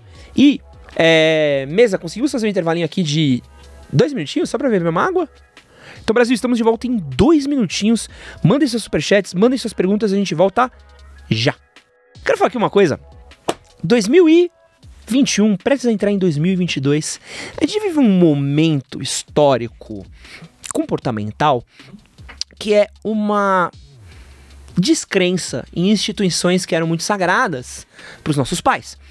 A gente tinha a carreira, a tão poderosa carreira, trabalhar por 10, 20 anos numa empresa, se aposentar. Hoje em dia, ninguém mais tem, quer ter carreira, você pula de um emprego para o outro. Isso se você tiver a sorte de ter uma carreira e não ter que viver de iFood. O sonho da casa própria. né? Sonho da casa Nossa. própria? Meu Deus, casa própria. Hoje em dia, a casa custa um milhão, dois milhões, se torna um sonho cada vez mais impossível. Vou querer ter uma casa, eu quero alugar, eu quero ser um nômade digital, o que, que eu quero fazer? E uma outra instituição que está cada vez mais em descrença é o casamento. Uhum.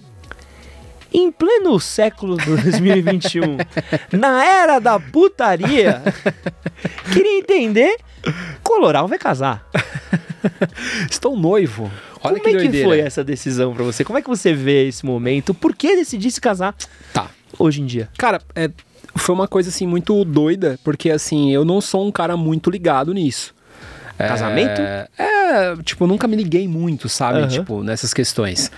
E. E assim, eu namorava. a- Eu namorei a Carol durante dois anos. Uhum. A gente ficou separado um ano. E depois a gente voltou. Uhum.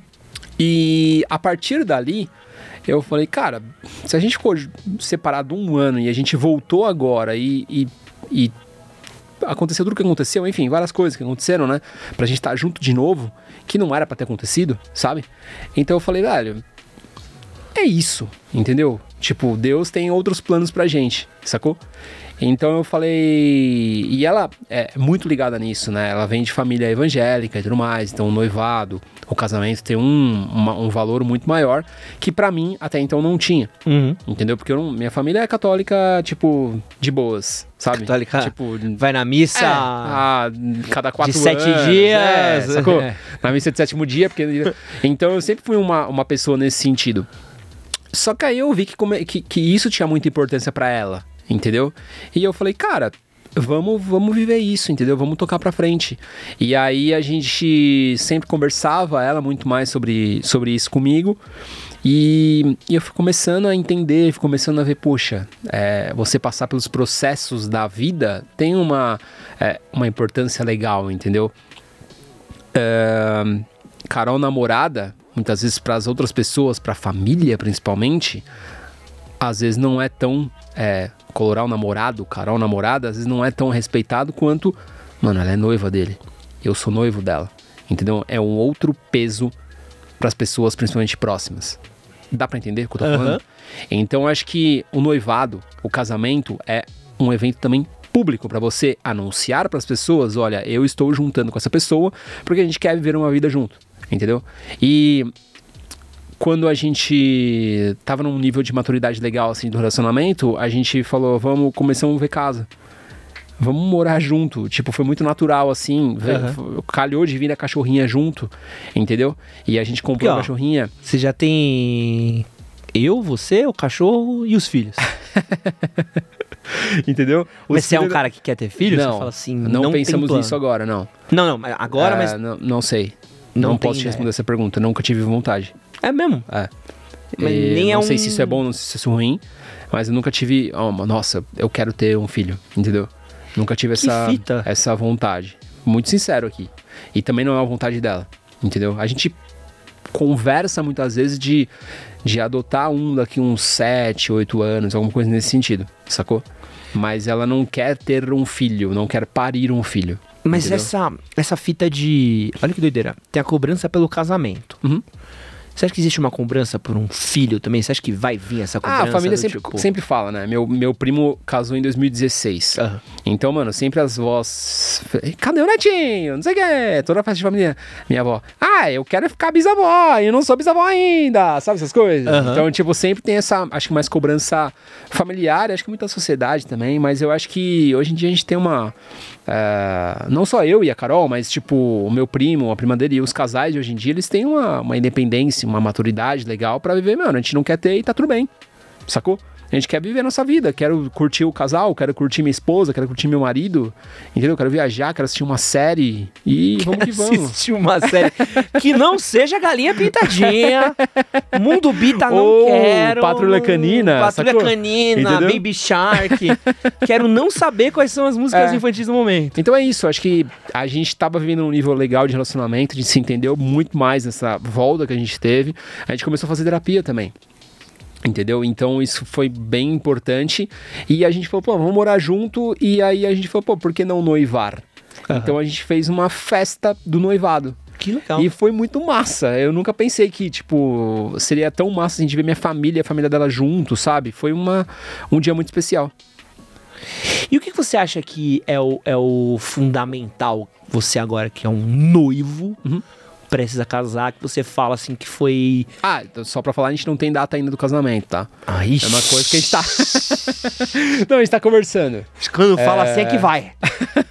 Esse aí vai. Não, a gente, a gente fala de 2023, alguma coisa nesse sentido. Meu tio ficou... Quantos anos noiva? Meu tio começou a namorar minha tia É. na minha festa de 10 anos de idade. Tá. Meu tio noivou com a minha tia É. quando eu tinha 17. Sete anos de Tá, namoro. 7 anos de namoro. Noivou. Tá. Aí você falou, pô, tá bem. Vamos noivar. Minha tia teve a primeira filha É. quando eu tinha 23, Tá. 24. É. Depois ela casaram. teve a segunda com 29.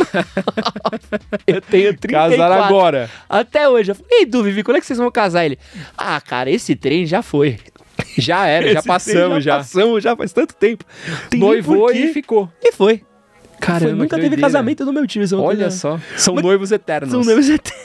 que eu lembrei muito dessa história agora. Porque é muito porque eles estão casados com duas filhas. Sim, ah, não sim, tem nem. sim. Eles são casados pra É. gente. Não tem. Tipo, não tem essa divisão, né? É, é aquela já são, as coisas são 4D, né? Você É, não precisa.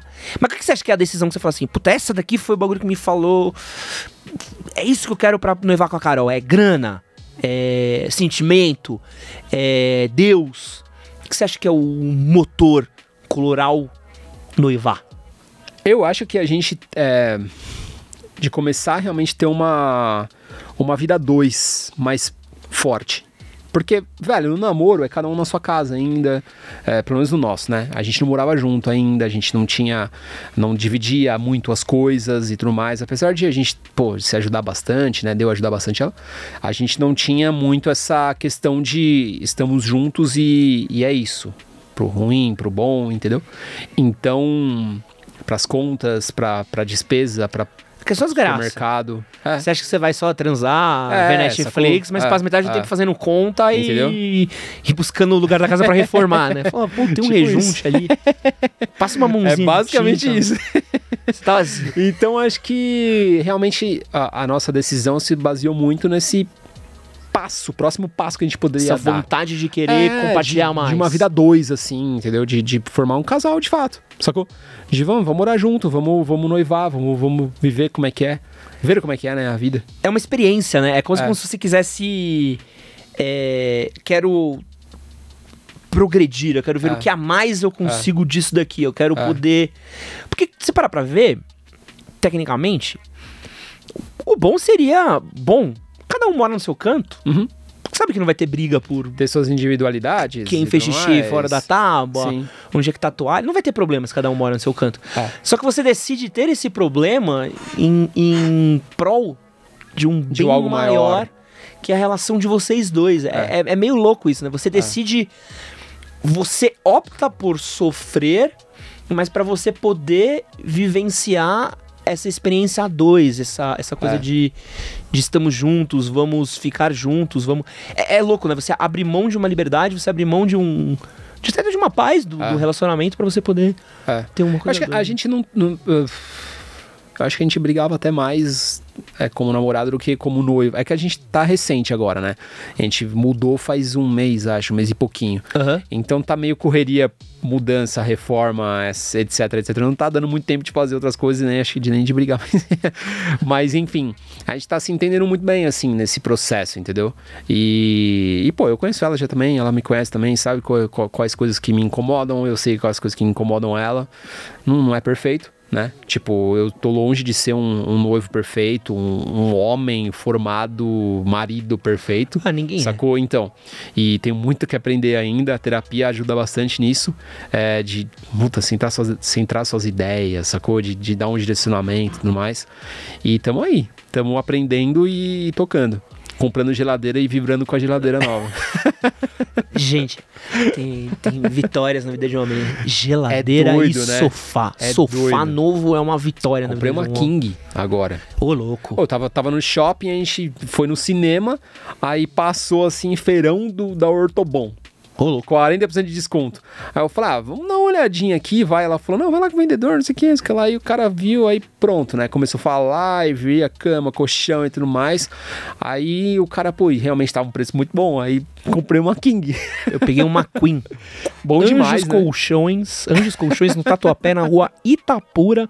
Recomendo, melhor É loja bom? de colchão da É Zona mesmo? Leste. Recomendo visitar. Tá. Incrível pra tudo quanto é tipo de preço. Bolso, cabeceira. Uma loja maravilhosa. Mas é muito louco, né? Começa a dar valor pra essas coisas. Air fryer. A gente comprou. Mano, que, que parada doida. Que parada eu eu boa, sou de outra mano. religião. É? Qual que é? Eu sou da religião do forninho.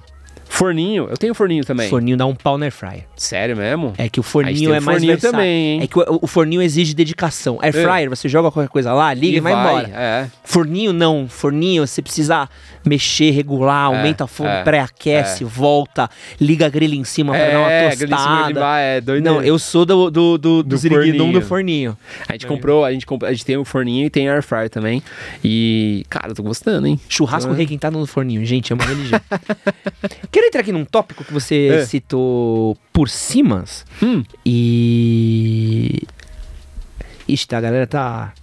Ó, só que o, o ADM tá pedindo aqui, a gente tá tentando chegar a mil likes nessa live. Então quero pô, avisar pra like vocês aí, que quem não der um like vai ter a cabeça enfiada dentro de uma air fryer. Vai ter que usar, vai ter que usar sapatênis durante dois anos. É isso aí. Então Tá. já deixem Deixa o like. like. de vocês aí. Aquele dar- like aqui embaixo no vídeo. Vai. Fala, time. Fala, time. Você citou aqui rapidamente é, terapia. Uhum. Você começou a fazer terapia recentemente, é isso? Acho que faz uns dois, três meses. Alguma coisa nesse sentido. É, posso falar por que que eu comecei? O estalo, Sei assim, que o, sabe, o mano. gatilho, eu não falei em nenhum lugar ainda, hein? Não, pô, por Poucas quê? pessoas sabem disso. Como é que inclusive. foi? Cara, é. Eu sempre fui um cara, você me conhece, eu sou um cara muito centrado, muito regrado, tenho uma Muito rotina, tranquilo. acordo muito cedo e tudo mais. E, e eu já tava num nível de afazeres muito, assim, 2017 eu tava no ápice, aí eu falei, acho que eu preciso contratar um editor, né? De vídeo não dá pra tipo, fazer tudo na vida. Aí contratei um editor. Aí, mano, chamei uma equipe pra isso, pra curso, pra, tipo, loja do Machão Moda. Então hoje em dia eu tenho uma equipezinha. Só que aí até uns 4, 5 meses atrás, eu tava num ápice assim de de estresse e trampo muito forte. Entendeu? Eu tava meio que fazendo tudo de novo, sacou? Aham. Por- Beleza, o vídeo tá rodando aqui, a loja tá rodando aqui, tudo mais, eu tava com outros projetos diversos e muito, muito, muito atarefado. Então a agenda, velho, tipo, se eu marcava alguma coisa no dia, já quebrava minhas pernas, entendeu? Porque eu tava numa, num nível de rotina muito forte. E aí, a gente teve a brilhante ideia de comprar uma cachorrinha, entendeu? e aí, mano, bebê, 40 dias, 30 dias, entendeu? E aí, pra começar, a gente programou pra chegar no sábado com um taxi dog. O cara chegou só no domingo à noite. E aí já comecei a ficar. Eu já, eu já comecei a ficar ansioso e eu nunca tive isso, entendeu? Nossa, ela não chega, ela não chega, e tá chegando, tá no Rio, não sei o que, não chega, meu Deus do céu, meu... E aí eu já comecei a ficar nervoso. Aí quando chegou, a gente montou um cercadinho. E, e, velho, eu, eu com essa terapia, com essa experiência com a Hayley, com a cachorrinha, eu vi que as coisas que fogem do meu controle me incomodavam muito. Aham. Sacou? Tipo, ela tá ali e fazer cocô no lugar errado, fazer xixi no lugar errado, isso começou a me incomodar muito. E eu vi que não era só com ela, era na minha vida inteira. Tipo, se algo saía do meu controle, eu ficava doido. Tipo, mano, cancelou uma reunião. Meu Deus do céu, e agora? Não sei o que. Nossa, apareceu um outro job no mesmo dia. Meu Deus do céu. Aí eu já. Ah, beleza. Se eu não conseguia. Se tava fora da minha alçada, entendeu? Se não dependia de mim, eu já começava a ficar ansioso. Entendeu? Pra tudo. É, é que E a gente aí- vive disso, né? Entendeu? É que a gente. É. A gente, a gente vende o almoço hoje pra pagar a janta amanhã, né? Então, quando ela chegou, isso tudo estampou. Sabe? Tipo, tá na minha cara agora, mano. É isso. Tipo, e aí no segundo dia que ela chegou, eu não sei o que aconteceu. Eu tinha muita coisa pra fazer no dia e eu acordo muito cedo. E aí eu tinha vídeo pra gravar. Depois, 8 horas, eu tinha dentista, tinha uma. Sabe? Eu tinha gravação de tarde também fora numa loja. E aí eu fui pro dentista, eu já acordei agoniado, entendeu? Aí eu gravei o vídeo, ela não parava de latir. Aí chamei ela aqui, pus ela no colo, não sei o que, gravei o vídeo com ela no colo. É. Tipo, foi uma doideira. E aí eu fui pro dentista. Quando eu voltei pro dentista, a Carol tava com ela, tipo, ela tava andando pra lá e pra cá, mordeu não sei o que, comeu não sei o que, o tapetinho não funcionou. Mano, eu não sei o que aconteceu. Chegou uma hora eu fui. eh, Eu morava no apartamento ainda. Eu subi lá no, no quintal do apartamento com ela assim, aí deixei ela no cantinho assim e eu comecei a chorar. Desabei. Tipo, não parava de chorar. Nunca senti isso na minha vida. Eu não conseguia parar. E aí eu só me afastei da Carol falando, mano, eu não quero que a Carol veja isso, tá ligado? Tipo, não sei porquê. Aham. Fui lá pra cima e não parava de chorar, não conseguia parar de chorar, mano. Fiquei uns 5 minutos chorando, aí ela subiu pra ver o que tava acontecendo, não conseguia parar de chorar nem na frente dela, assim, e fiquei lá, uma meia hora, 40 minutos. Tipo, mano, era uma coisa de dentro, assim, ó, que era um vazio que eu tava sentindo, que parecia que nada mais tinha é, saída. Aham. Eu não conseguia ver solução pra nada do que eu tava passando por ali naquele momento, entendeu? Muito louco, eu nunca senti isso na minha vida, eu sempre fui algo muito central, alguém muito centrado. Foi um misto de burnout com ansiedade. Foi doideira. E aí ali eu falei, mano, eu preciso, eu preciso organizar minhas ideias e ter mais clareza mental pra, pra viver, velho. Não dá, tá ligado? Eu preciso, tipo, ter um lazer também no meu dia a dia, na minha rotina, sacou? Mas e aí, E como é que tá aí- sendo a experiência? Então, aí é, foi muito bom, assim, tipo, a gente tá fazendo terapia de casal, mas é individual, Aham. entendeu? Então ela vai com a psicóloga, eu vou com o psicólogo, e depois, uma vez por mês, a gente se junta e, e faz uma sessão. E vê se bate, né? e ele julga quem é o culpado. Então tá sendo muito bom, assim, porque eu tô tendo uma, uma é, clareza muito maior das minhas ideias e da minha rotina e da- do meu dia a dia. E E, eu- ver que nem tudo é tão problemático se fugir do meu controle. e seu primeiro dia, como é que foi lá? Como Na é terapia? o- É.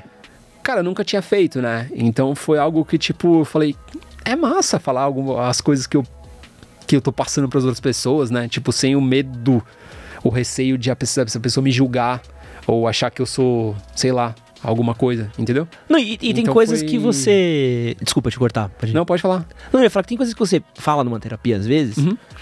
Que, por exemplo, você não pode falar abertamente, assim. Por exemplo, Sim, você mora com sua mina. Sim. Assim, pô, tô pensando em terminar. Mas você nem tá pensando em terminar, sabe? Tipo, só passando essa cabeça e falando assim, puta, hoje eu odeio minha mina. Hoje eu queria muito terminar. Hoje, se eu pudesse, eu terminava. Sim. Talvez não seja o seu pensamento amanhã, talvez É, você. é. Mas é uma coisa que você só, tipo, precisava, tipo. É. Só que você não fala, você Sim, guarda. Você sim. fala assim, pô, todo dia eu penso em vender tudo que eu tenho na empresa e trocar por droga. Viajar, sabe? E tipo- viajar e foda-se empresa, foda-se carreira, É. sabe? Não, é uma coisa que, por exemplo, você fala, você fala para um funcionário, fala assim, ó, tá ali, tô ali, eu tô pensando em vender todas as coisas da casa e trocar por droga. Fazer uma festa que vai ser uma putaria naquela casa. É um rompante, é uma coisa que é um, um segundo É. da sua vida que. Que você pensa e considera, né? É, isso Tipo, você para pra ah, pensar. legal. É. Não, nem quero. Talvez eu É. queira pagar meu IPVA. Talvez eu queira grana IPVA no ano que vem. Mas é legal, né? Essa coisa de você É. poder falar uma coisa e a pessoa, tipo, olhar e você começar a entender que seu. Pro... E é uma pessoa que não tem relação direta com você, então ela não tem. é, ela não te conhece. Uhum. Entendeu? Então ela vai analisar as, as situações e ocasiões da sua vida de uma forma meio que imparcial, entendeu? E vai te dar uma, uma visão e um, um direcionamento que você pô, provavelmente não teria. Ou uma pessoa que te conhecia não teria essa possibilidade. Entendeu? Sabe o que eu, eu, eu sinto muito de. de. de terapia que é muito doido? Hum. Ela tem uma, uma coisa que muita gente acaba é, evitando a terapia muito por uma questão de demonstrar fraqueza. Uhum. Porque a terapia, no fim das contas, é você demonstrar sua fraqueza. Você É. virar e falar assim, mano, estou com isso. Eu sou vulnerável nesse sentido. Tenho Tipo, medo disso. O é. meu problema é esse. Você não chega numa roda de pessoas e fala assim, porra, tem uma relação super cagada com minha mãe. É. Não é, um, não é um, um excelente jeito de você começar. E mesmo que você fale disso, pô, eu odeio meu pai, sabe? Eu tenho um. choro no banho todo Sim. dia. Não é uma coisa que as pessoas querem saber, ainda mais É. na sociedade de hoje em dia. É. Então você entra com medo porque você vai no, no, no- na terapia tendo que falar uma coisa que você não fala. É quase contraproducente, né? É Sim. quase como se você, tipo, estou me expondo para eu melhorar. É, Quando pra muita gente o reflexo é não vou me expor é, pra ver se eu melhoro. é.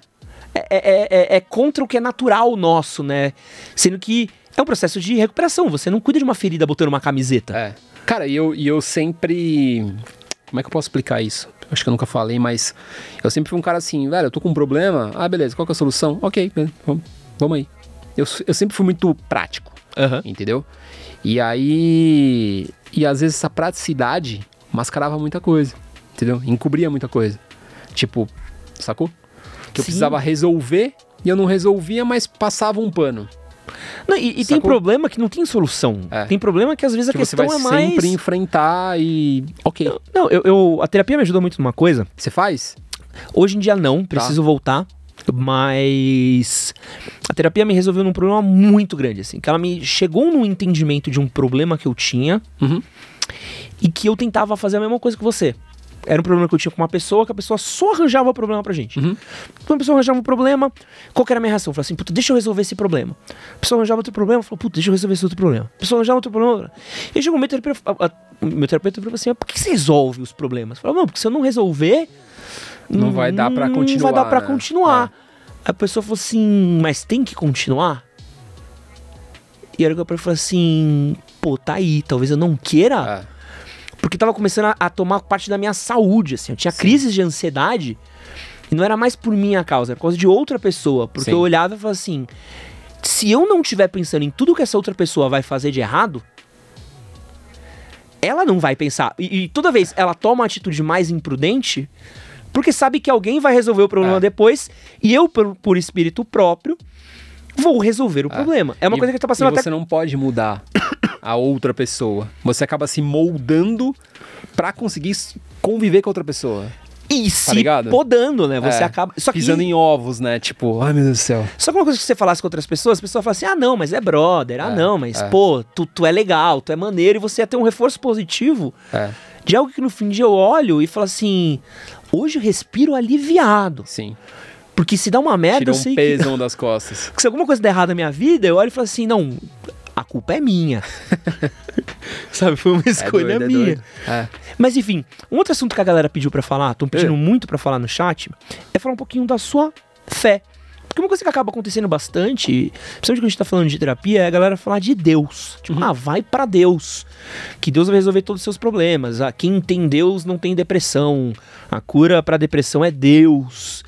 E você é um cara que teve uma conversão de fé Uhum. e também foi buscar a terapia, né? Então, como é que foi essa conversão pra fé? Como é que foi esse processo de entendimento seu? E você acha que isso acabou te tornando um, um- um ser humano Melhor? melhor? Ou não? Ou, tipo, é só mais um fator da sua vida? Cara, eu nunca fui ligado em religião e igreja, essas coisas, nunca pesquisei. Católico de burras, tá ligado? tipo, tranquilo. Fiz a. Missa de sétimo dia da tia de segundo grau, é isso. Fiz a primeira comunhão e beleza. Minha avó é muito católica, tipo, sempre foi em missa e tudo mais, mas meus pais não pegaram isso, não herdaram isso e não passaram pra mim e beleza. Tá ok, eu vivia minha vida tranquilamente e, e ok, entendeu? Não, não fazia falta pra mim, Aham. sacou? E aí, é, em 2018, se não me engano, namoro- foi na primeira fase que eu namorei a Carol. Uma das coisas também, né, que eu falei lá que aconteceram outras coisas pra gente estar junto hoje e tudo mais. é, ela me, me- me- Ela vem de de família evangélica e falou, pô, você não quer ir um dia na, na igreja que a gente sempre foi, que a minha família sempre foi? E que meu cunhado e minha irmã, eles são líderes de célula, né? Célula é quando você tem um grupo lá na igreja e tudo mais. Eu falei, tá bom. Tipo, vou conhecer, eu gosto de conhecer coisas novas, né? E aí, quando eu cheguei lá, eu falei, mano, é isso? Não é o que eu vejo na TV, de ficar expulsando demônio só e, enfim. Tem nenhum pastor É, girando, tipo, né? falei, caramba, que loucura, velho, que da hora, né? Eu gostei muito do ambiente. E aí eu fui de novo. E beleza, só que aí a gente terminou, então eu- meio que perdi o laço, né, com a Aham. família dela. Conversava às vezes, trocava ideia, e aí como é que você tá? Porque, mano, você cria, né, relações. Né, sim. então, tipo, eu gosto pra caramba do cunhado dela, da irmã dela. Então, tipo, e aí, como é que você tá? né? E beleza.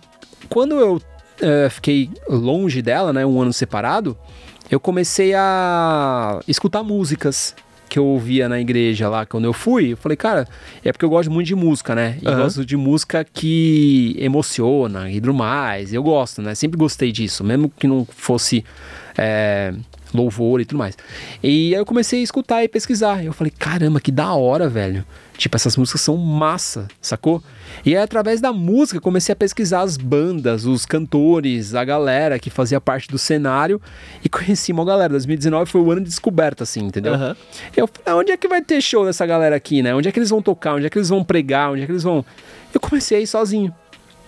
Tanto que um dia eu fui e aí o Gui, o Gui, do Aham. Moda Pra Mim, o Gui Curi, eu tava lá perto da casa dele. Foi um, um show lá do Kemuel, que é um Aham. coral, assim, tudo mais. Ele falou, o que você tá fazendo aqui perto, mano? Eu falei, mano, eu vim pra um show. Aí ele falou, tá com... Pra um, era, não era igreja, né? Foi no Mackenzie. Aham. Era um show que eles fizeram lá beneficente.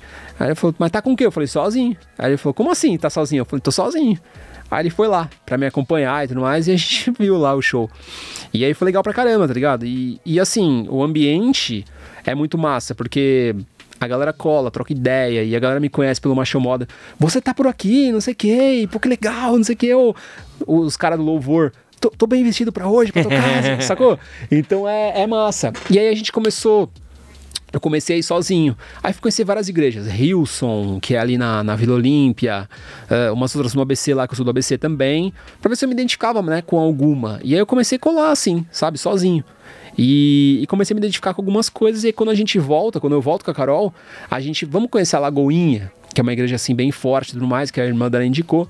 Aí a gente foi, aí no dia que eu fui, é, aconteceu várias coisas e tudo mais, mas enfim, eu tive uma, uma experiência muito forte. Uhum. No final, assim, do culto, eh, eu, eu levantei a mão, só eu, sacou? Aí eu fui lá no palco, e aí louco. quando eu, eu eh, recebi umas palavras. que foi? Vai explodir? Quase. Desculpa, Colores. E aí eu cheguei no palco, e quando eu virei pra, pra galera, assim, da igreja, tava todo mundo vibrando, que tipo, massa. soltando aqueles papéis picados, e aquilo me marcou muito, eu tive uma relação muito forte. E dali eu comecei a sempre colar e não só ir no, no, nos lugares, mas também conversar com Deus. Eu não conversava com Deus. A minha mãe, quando eu era mais moleque, rezava comigo, mas tipo, padrão, sabe? Pai nosso que está no céu, santificado. E aí eu comecei a conversar. Tipo, toda noite assim eu chego, e aí, Deus, como é que tá? Tudo bom? Não sei o quê. Bom, obrigado aí pelos últimos dias, por todos os projetos, caminhos. E eu comecei a conversar, sacou? E isso virou meio que uma, um, um combustível para eu no dia a dia desenvolver as coisas e conversar e falar minhas fraquezas. Meio que nessa vibe que você falou, de ir direto na fonte pra, pra terapia, uhum. sacou? Então comecei a conversar com Deus. E aí eu vi, cara, que legal, né? E, e, e comecei a ter experiências e, entendeu? A, a praticar minha fé. Mas eu não sou religioso. Eu gosto de, de conversar com Deus, de, de, de pesquisar algumas coisas, de escutar música uhum. e me envolver com a parada. Mas eu não sou um cara religioso, não, não, hoje em dia a gente não frequenta, assim, uma igreja fixa. E foi isso, basicamente. É, eu acho que você deve ter uma, uma mesma coisa que eu tenho, hum. muito por perfil, que a gente tem um perfil a gente é muito diferente muita coisa, mas muito sim, parecido sim. em outras coisas. Eu adoro falar com Deus. Uhum. Puta, demais. Demais, Faz demais. você troca ideia, assim? Sim, sim, desde moleque. Pô, tem, tem, muita coisa da Bíblia que eu gosto, tem uhum. muita história que eu gosto, adoro história de religião, histórias das religiões eu adoro. Adoro conhecer religiões também. Sim. Tive, puta, passei por muito. Já fui em Umbanda, já fui em coisa espírita. A minha pegada é mais cristã mesmo, não tem, não tem muito o que fazer. Mas, ao mesmo tempo que eu tenho essa fé. Uh, até ouvi um, uma coisa muito bonita, assisti aquela série Missa da Meia-Noite, hum. e tem uma, uma explicação da menina sobre o que é a morte na perspectiva da religião, que eu acho muito bonita, muito bonita, assim, até chorei, falei, puta, é, é isso, sabe, tipo, é exatamente essa minha concepção de, de, de, de, do que, que é a morte, do que, que é Deus, do que, que é tudo. Mas ao mesmo tempo eu tenho um problema muito grande com instituições. Uhum. E o que ferra para mim a minha fé são as instituições. Quase sempre en, entra num momento onde eu falo assim: ah, mas você deveria isso. Eu falo, deveria isso por, por quê? Por quê? Por que eu deveria fazer isso? Ah, mas tem isso, você deveria tal. E aí quando começa a entrar questões de grana, quando começa a questão, entrando, entre questão de política, entre questão de existências de terceiros. Aí você já começa a ficar incomodado. É pra você, por que, que eu estou aqui para expressar a minha fé mas eu preciso que você emita uma opinião sobre a vida de um outro que não necessariamente Sim. expressa essa fé, ou talvez até gostaria de expressar essa fé, mas ele é errado, eu deveria condenar ele por algo que não é meu? Por que, que eu deveria emitir um juízo de valor sendo que eu tô aqui para falar da minha fé com Deus? É onde me incomoda, é onde me pega. E é sempre onde me pegou, assim. Eu sempre vou, converso, presencio, faço parte de grupo, troca uh, ideia. Troca ideia do caralho, mas vira alguém e fala assim, mas e gay, hein? é. E fulana que ficou é. grávida, solteira? É. é. E o Bolsonaro? Sim. Que já é uma hora que eu já falo assim, pô, gente. Aí Não é isso que eu tô procurando, né? É, aí vocês tipo... me perderam. É. Aí vocês me perderam. Sim. Vamos aqui pra. Mas é isso, só. É. Basicamente, eu também não sou uma pessoa religiosa. Sou cristão. Falo com Deus, converso com Deus e, e gosto de música também. E mas é da hora, é da hora. Eu, eu é. recomendo. Eu recomendo hum. terapia, eu recomendo falar é. com Deus e recomendo exercícios de gratidão. Vai, Pequenos exercícios de gratidão todo dia. Você olhar e falar assim, onde eu tava ontem, onde é que eu tô hoje. Obrigado por isso. Obrigado por isso. É. Eu olhar para aquilo e aproveitar muito aquilo. É. Falar assim, ó, eu tô de carro novo. Todo dia é. eu olho pro meu carrinho novo e falo assim, muito obrigado por esse carrinho novo. E é isso que eu não tava curtindo, mano. Porque eu sei. Antes de procurar terapia também. É mesmo? É. Eu Você tava, perde tipo, isso, né? É, Vamos falar de tava... burnout? Diga. Vamos falar de burnout. Tem, até, tem os superchats aí, eu vou responder, eu juro por Deus. Você teve. Você tem a mesma, porra, mesma merda de rotina que eu. É o inferno. Você sabe exatamente o inferno que é. Porque é. Parece que todo dia você tá lutando 500 lutas ao mesmo tempo. uhum. Porque assim, você tá lutando contra o algoritmo do YouTube, o algoritmo do Instagram, você tá lutando contra a nova plataforma do momento. É o TikTok, é o Snapchat, é o Twitter voltou. Uhum. Aí você tá lutando contra manter a audiência do site, aí você tá fazendo grana. Você fala assim, pô, tô fazendo grana como eu nunca fiz grana na minha vida. Uhum. Mas ao mesmo tempo você tá gastando grana como você nunca gastou grana na sua vida. Aí você abre loja, você faz projeto com marca, você fecha um patrocínio você fala assim, pô, esse patrocínio é a solução dos meus problemas. Quando o patrocínio entra, você descobre, não, esse patrocínio é a causa de todos os meus problemas, porque a partir de agora eu não durmo, porque tem alguém do marketing de alguma empresa que tá destinada a tirar o meu sono todos os dias. Você tá lutando contra sócios, você tá lutando contra. Lutando contra não, você está lutando com, mas ao mesmo tempo parece que é uma batalha. Seus funcionários, todo mundo, você tá tentando lidar com tudo isso porque você é a cara do seu negócio, você é a alma do seu negócio. e em algum momento você repara que você não dorme mais, você não descansa mais, você não respira mais, você Você não curte mais, né? você olha e fala assim, pô, cai uma grana todo mês no meu minha conta, eu pago todas as minhas contas, trabalho que nem um louco, chega no fim do mês eu não vivi. Sim. Isso é o burnout. Uhum. Exatamente o burnout de influenciador digital que a gente vive. Até o momento que você estoura, né? Até o momento que você. É. Eu pirei esses dias. É? Eu pirei. Eu pirei assim. A sorte é que eu não pirei com ninguém, Tá. eu não pirei com nada. Pirou sozinho? Pirei sozinho. Eu olhei e falei Gritou no assim. travesseiro? Não, eu Não? grito pro alto Tá, mesmo. tá, tá. Tem um brother meu que grita no travesseiro. Eu tenho dos meus vizinhos, que eles devem ouvir só uns porra! Mas eu gritei e falei assim, não dá. Sim. Tô estafado, né? Não, é. eu quero que eu falei assim, eu sei que a partir daqui é o ataque cardíaco. É. Daqui, essa é a linha. Daqui eu vou começar a perder cabelo, vou começar a ter outros já comecei a perder problemas. cabelo já. É. O meu é o ataque cardíaco. Eu falei assim, Uhum. aqui eu tenho ataque cardíaco. O que, que eu posso fazer pra eu não infartar antes dos 40? Sim, sim. Que é uma excelente meta de vida. Mas a gente vive nisso, né? Parece Sim. que é, é- é, a rotina de influenciador ela é incrível pro Fred, o Whindersson, Boca Rosa. Mas até pra eles tá- deve ser barra pesadíssima também, mano. Pô, você vê o Whindersson, cara. É, o Whindersson também. Tá? Toda hora É. polêmica, mano. O cara não tem paz, tipo, nem pra namorar, tá ligado? Nem pra, tipo, comentar uma foto de uma mina. Sacou? O cara tá solteiro, se ele comenta a foto de uma mina, sai em todo lugar. Sacou? Mas é foda, né? Porque ao mesmo tempo eu não consigo. Você consegue se ver fazendo qualquer outra coisa? Hoje em dia, não. E ao mesmo tempo Bizarro. não te mata um pouquinho você olhar É. e falar assim, eu estou nisso, E é isso. mas como isso é É, desgastante. é. E muita gente não sabe, né? Não. Que nem eu te falei agora, antes da gente começar. A gente, foi, a gente faz muito vídeo na rua, né? Eu gosto muito de entrevistar a pessoa e trocar ideia e tudo mais. Parabéns pela pra- paciência. É, eu gosto bastante. E aí, o último vídeo que a gente fez deu 8 minutos de vídeo, alguma coisa nesse sentido, né? Deve ter, sei lá, umas 20 entrevistas, 22 entrevistas. Aí um cara comentou, um inscrito comentou e falou assim: Porra, foi pra rua, o vídeo mó fácil de fazer e tem só 8 minutos de vídeo. Cara. A gente ficou 6 horas e meia na Paulista.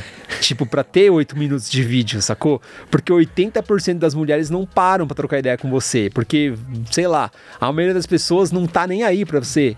Ah, você você pode me dar um minutinho? Não tá, tá cagando, entendeu? Então, muita gente não sabe qual que é a vibe. Eu penso que é chegar lá na Paulista, fiquei 20 minutinhos lá e consegui falar com 22 mulheres. Entendeu? Então é, é complicado. Mas assim, ao mesmo tempo que eu penso tudo isso que você falou, exatamente igual, tá ligado? Nossa senhora, eu tenho. Puta, eu fechei esse job da hora, vai ser uma grana boa, mas meu Deus do céu, mano, eu tô ferrado, velho. Vai ter que passar por aprovação, os caras vão ter que voltar e vou ter que fazer refazer. Então já, você já começa a ficar, né, tipo, ansioso e tudo mais, mas ao mesmo tempo eu falo, mano, que da hora, porque olha isso que eu tô fazendo, sacou? Tipo, você olha cinco anos atrás, você fala, mano, que loucura. Eu tô, tipo, indo morar numa casa no bairro que eu sempre sonhei, sacou? Eu tô, tipo, fazendo. Entendeu? É, é que é um processo muito louco do você ser muito grato por onde você tá É, e ao mesmo tempo você olhar e falar assim, isso me mata um dia. é, é. Vai ter um dia que vai ter o. A linha é tênue. Vai ter aquele e-mail que vai ser o, o e-mail mortal.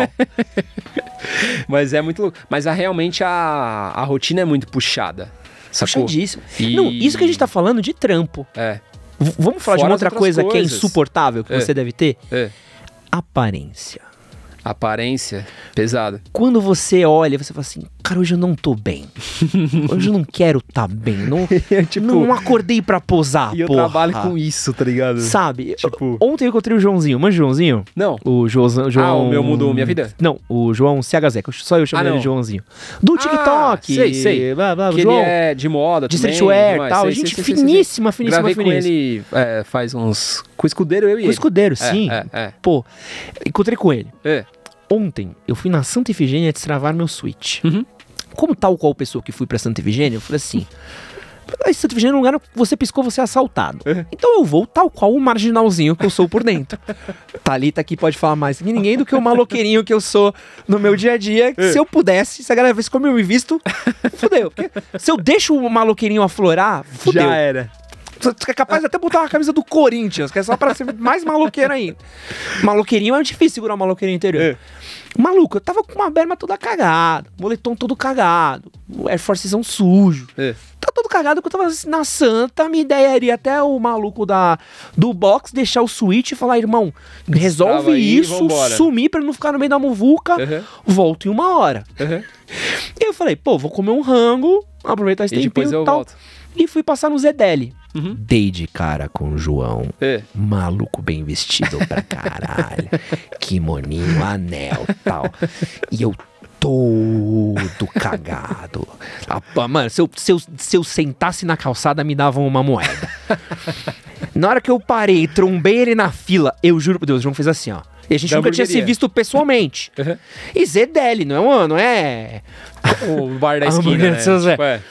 E aí, eu juro por Deus, ele fez assim, ó.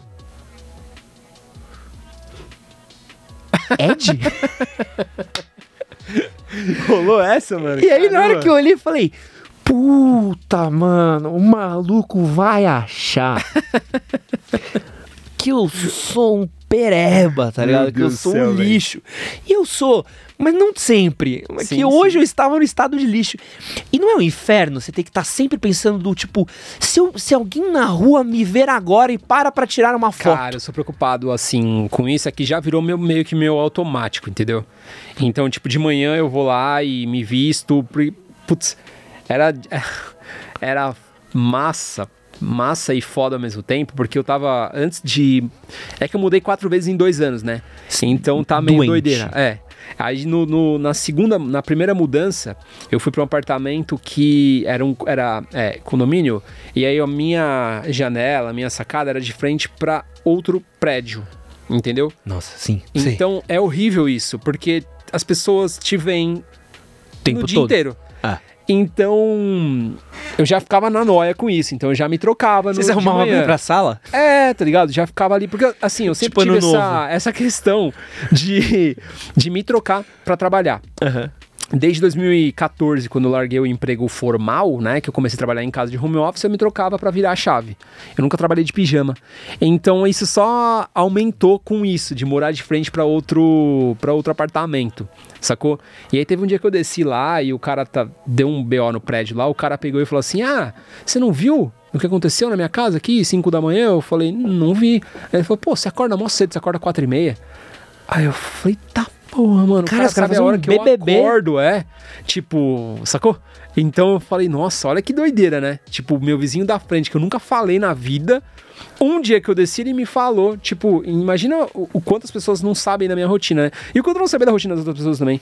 Tipo, pô, o cara da frente ali ia sempre na sacada, tipo, mexer em alguma coisa no jardim dele ali que eu não sei o que, que era. E aí a gente ficava pensando, mas o que, que será que ele tem ali embaixo? da- Droga. tá ligado? então você. Entendeu? Todo então dia? aí. Eu meio que entrei no automático. Então hoje em dia, por exemplo, se eu vou sair de casa pra ir no mercado, pra ir pegar água na, na bica da esquina, eu me troco.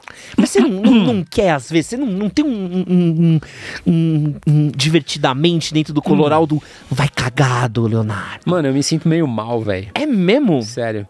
Se eu Mas não você acha que isso é banho, seu? por exemplo. Não, mas banho, pelo amor de Deus. É, então.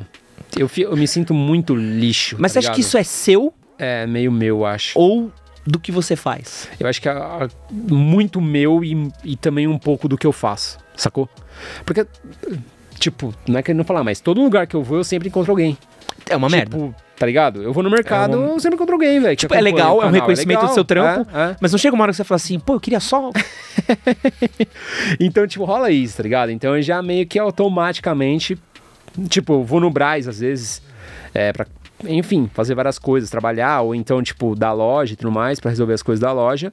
E, puta, sempre encontro uma galera, tá ligado? Então, Você meio Virou, que já é, virou um. é. até pra ir pro Braz eu vou bem vestidão, assim, sabe? Tipo, já virou meio automático.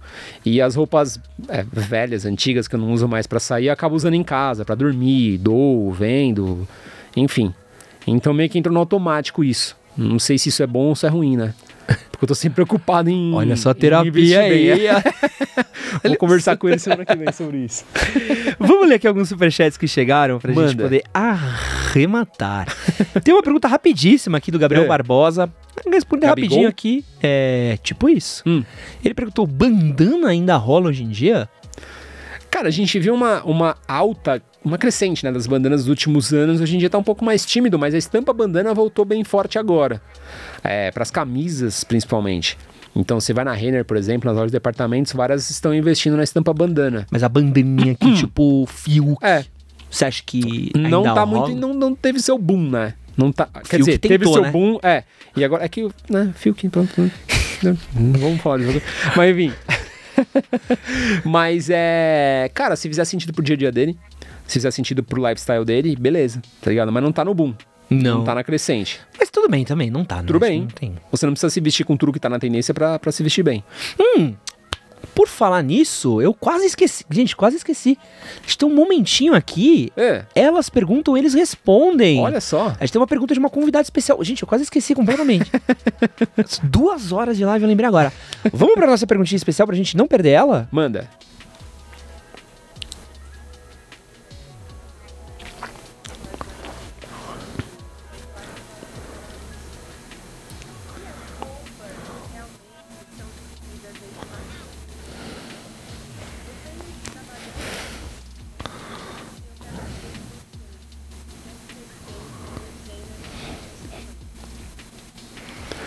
Valeu. É, cara, falei em poucos lugares isso também, mas lá pra 2008, 2007, 2006 por aí que eu queria usar uma calça ajustada, mais ajustada, por exemplo, eu não encontrava masculina, entendeu, nas lojas. Eu comprava feminina, na seção feminina, Ô, louco. sacou? E nunca tive nenhum problema quanto a isso. Então, eu acho tranquilo. Se você tiver uma peça que seja feminina, da seção feminina da loja, por exemplo, ou de uma loja feminina, uma marca que é mais feminina, de você usar, se cair bem, se vestir bem, se fizer sentido pra você. Mas o que você acha de roupa sem gênero? É, tranquilo também. Não vejo nenhum problema ou nenhuma questão enquanto a isso. Eu vejo, Tipo de qual? mas pode terminar. De shape? Modelagem? É. É? Porque eu sinto que é, um, é uma conversa social. Tá. Uma conversa social muito clara. Sim, Tênis tem gênero? Não. sim. Porque qual que é o problema da roupa com gênero? Normalmente fala assim: ah, o Air Jordan pra menina é rosa, pra menina é azul. Uhum.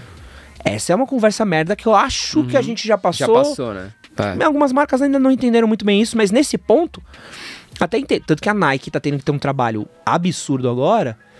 Que você vai ver que ela tá lançando vários Jordans e vários Sim, Dunks, sim. GS e Womans, porque ela não lançou no passado, porque É. ela viu a cagada que fez e falou, pô, lancei só pra homem, É. em numeração alta, agora tenho que lançar em numeração Numerações menor. mais- é.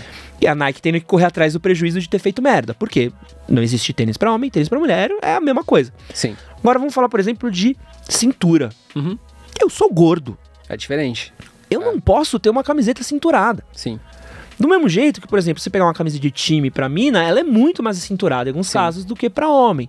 Então eu sinto que ao mesmo tempo que a, a, a conversa social É é necessária de ter, É.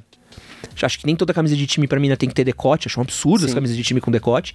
Acho que poderia ter uma opção sem decote e uma opção com decote. Mas por que, que a da mina tem que ser cavadão mais fechada. é. cavadão no decote. Se a menina não quiser, se a menina só quiser ver o jogo do Corinthians assim, ser É. um- uma parada, Vai sabe? ter que comprar masculina, tá ligado? Saca? Mas ao mesmo tempo, eu quero poder comprar uma roupa sem ter que ficar apertado nela, tal qual uma salsicha. Sim. Porque toda roupa sem gênero que eu comprei, É. Não rolou. Não rola porque você compra. Cara, por favor, me vê a G, G, G, G, G, G, G, G, E G, G. ajustar. E aí tem que mandar ajustar depois. Ajustar acho que já é um básico do básico. Sim. Mas é uma parada que eu sinto muito que na roupa sem gênero das marcas que existem, e acho que esse é um problema que pode ser resolvido pro futuro. Uhum. É essa coisa de como é que é a padronização das peças. Sim. Mas eu ainda sinto, por exemplo, coisa de cintura pra mina é muito diferente. A cintura da mulher é localizada em outro lugar que a cintura do homem. É questão de tamanho de braço, de perna. Então acho que essas são coisas da moda que a gente vai ter que Vai ter que começar ajustar a e discutir. adaptar e tudo mais, né? O que que você acha? Um bom ponto. Mas eu acho que aí também a gente entra na questão do. Você tá sentindo isso, por exemplo, agora que você tá na, Aham. na questão da roupa sem gênero. Sim. Imagina a galera gorda, É, size, que sentiu isso a vida inteira, sacou? É, Tipo, o cara, pô, eu queria comprar, queria usar uma roupa tipo a sua. mas não e tem. não acho. É. Não tem essa opção pra mim. Não é nem que não tem o tamanho dele, não tem essa opção no meu tamanho, sacou? Não tem essa camiseta no meu tamanho, eu nunca vou ter acesso a isso, sacou? Calça cargo, putz, nessa modelagem assim legal, eu não vou ter acesso, entendeu? Então, é uma questão que, a gente, que é complicada, né? Mas eu acho que, vamos lá, cada vez mais a gente tem os nichos se valorizando. Então as marcas nichadas estão ganhando muito espaço também. Sacou? Então, uma marca que é sem gênero, por exemplo, ela vai ter o público dela por ali. Uma marca que é plus size, por exemplo, a Renner agora tem a Chua, né? Que é a, Aham. a plus size feminina, entendeu? Então, é o nicho da loja, da marca, sacou? Aham. Você vai comprar naquela loja se fizer sentido pra você. Não é? Não é verdade? Sim. Entendeu? Então acho que cada vez mais está valorizando e dando mais importância também para os nichos. Sacou? Então os nichos vêm entrando, marcas menores, nesses gaps. Entendeu? Mas é que no geral, o que eu vejo, tirando a parte do nicho, Sim, é que as grandes marcas, elas produzem roupa para um corpo específico. sim, sim. É o cara magro. Ah, E nem muito magro, ah. E nem Tipo Zara, por médio. exemplo. Za- Zara É é, muito específico É, o corpo. é. Marca, gosto muito da Zara, caríssima, Sim. saldão maravilhoso. Promoção na Zara é o paraíso. É, paraíso, é bom. Mas qual que é a parada da Zara? Você- vê exatamente o tipo de cara padrão, magro, o tipo É. de mulher padrão. Então acho que os problemas, eu acho que antes da gente falar de gênero, por exemplo, Uhum. porque é uma construção social que ainda vai ainda tá acontecendo. É. Eu acho que essa questão de ah, pra mulher é rosa, pra homem é azul já acabou. Uhum. Não existe mais conversa. Mas acho que o, mais importante na moda, ao meu ver, agora, é a gente conversar de corpos. Uhum. Por que que eu quero uma camiseta e de tal jeito e não acho, não me encontro, ou não posso ter, eu não posso ter uma Uhum. Não tem essa perspectiva. opção, né? Algumas marcas até tentaram trabalhar aqui no Brasil com uma questão que vende muito forte na Europa, que é, por exemplo, você comprar calça jeans por cintura e tamanho de perna. Sim. É é que um chamava aquela marca lá, mano, que era masculina? que abriu e fechou. É. Ficava ali na no Itaim. É. Você foi no escritório lá deles também? Fui, É. fui, fui, Como é fui. que chamava? Eu esqueci o nome, mano. Jamais Que lembrarei. você colocava ali a. Tinha o tamanho, por exemplo, 42, só que o da perna você podia personalizar, né? A cintura e a perna. É. Do caralho. Era bom demais. Do caralho. É, só que não virou. Agora, por exemplo, pensa eu. Olha que doido. Hum. Beleza, sou gordinho. Show. Então eu preciso de uma roupa mais larga. Hum. Beleza. Quando eu compro uma roupa larga, me vê uma roupa que termina no meu joelho. Porque automaticamente o cara pensou, É. porra, tu comprou GG, você deve ter É. dois metros de altura. eu falo, não, não quero ter uma coisa de dois É. metros de altura. É tipo calça, eu compro calça. Mano, minha calça termina, Fica muito- fica até a É. ponta do pé. Por quê? Porque não foi feita pensando A costureira é sua melhor amiga também? Demais. É. Eu tenho, eu sou tipo rede de tráfico. É, assim, eu tenho três é. costuras. Ó, essa aqui faz barra bem, essa aqui faz barra de camisa como ninguém, essa aqui faz um- uma funilada ali. Você tem. Mas eu sinto que é isso, assim. Acho que a roupa sem gênero, ela vai vir. Sim, Entendeu? Ela vai vir. Ao mesmo jeito, a gente falou só de roupa de homem pra mulher. sim, A gente vai começar a falar de saias em algum momento. sim. A gente vai começar a falar de outras coisas. Em algum momento vai. E é uma questão muito mais de normalizar uma questão de identidade Uhum. própria. É uma questão de liberdade de expressão. Se você quer usar saia, Qual o problema, né? entendeu? Mas acho que é uma questão muito mais agora do hum, quando. Sim. Porque vai vir. É. Vai ser normalizado em algum momento. É. Isso vai acontecer. Já está acontecendo. Acho que a moda, ela é uma fonte de capitalismo, né? É uma parte do capitalismo. O capitalismo vi- visa grana. Uhum. Se existe público, existe necessidade. Se existe necessidade, ela vai fazer. É. Então é uma coisa de se adaptar. Às vezes se adapta mais, às vezes se adapta menos. Às vezes o capitalismo também é muito preguiçoso. É. Ele quer vender, mas não quer trabalhar muito. É. Mas a moda sem gênero vai acontecer porque ela é muito inteligente. Uhum. É muito inteligente. Você produzir algo, meu, puta, Qualquer um pode usar. por que, que eu vou fazer dois trampos se eu posso fazer um Sim. e vender pra mais pessoas? É. Sabe? Mas a questão dos corpos eu ainda acho que é uma coisa que as marcas não estão pegando. Entendi. Eu sinto assim, principalmente fast fashion. Tem um. Eu vi um. Até fiz um vídeo sobre isso ano passado, mas tem um. Não um estudo, mas uma. Eles fizeram tipo, meio que uma pesquisa com alguns é, estilistas e uma galera influente da moda, assim, da gringa. Como é que vai ser o futuro daqui a 15, 20 anos na moda? E um dos caras falou: Eu acho que. Ou eu acho, eu acredito, eu acho que a tendência é que você vá numa loja e você produza a sua peça na hora. Que demais. Entendeu? Então tenha lá uma impressora 3D que consiga reproduzir o que você quer. Tipo, por exemplo, tem o catálogo da marca, entendeu? E aí você vai lá no provador e, tipo, tem lá, ele vai tirar as medidas do seu corpo e você vai falar, "Ah, eu quero isso, quero aquilo e quero aquilo outro. Pô, E você vai produzir a roupa de acordo com o seu corpo, sacou? Eu quero, eu quero fazer uma coisa que o Supla faz. O quê? Todas as minhas roupas na costureira. quero chegar nesse Sob ponto. medida. Todas. Todas. Quero minha camiseta do meu jeito. Cara, eu, eu, cheguei uma época que eu levava todas as minhas roupas, tipo, que eu comprava na costureira. Não tinha uma que eu não levava. Porque eu tava nessa transição de corpo e tudo mais, eu era muito magro, então eu não conseguia encontrar uma camiseta que me vestia bem, ou uma calça que me vestia bem. Todas as roupas que eu comprava eu levava na costureira. É, eu, Todas. eu levo, eu levo muita coisa na É. costureira. Metade dos meus papos com a Olivia é preciso pegar tal coisa na costureira, já volto. Ô, já faz 18 anos que eu, que eu vou ter a minha. É mesmo? 18 É, anos que ainda eu não sou tão fiel. a minha. Eu tô começando a ficar fidelizado com a minha agora. É, Mas é. é bom demais. Ter uma costureira melhor amiga é muito bom. De bairro ainda, principalmente.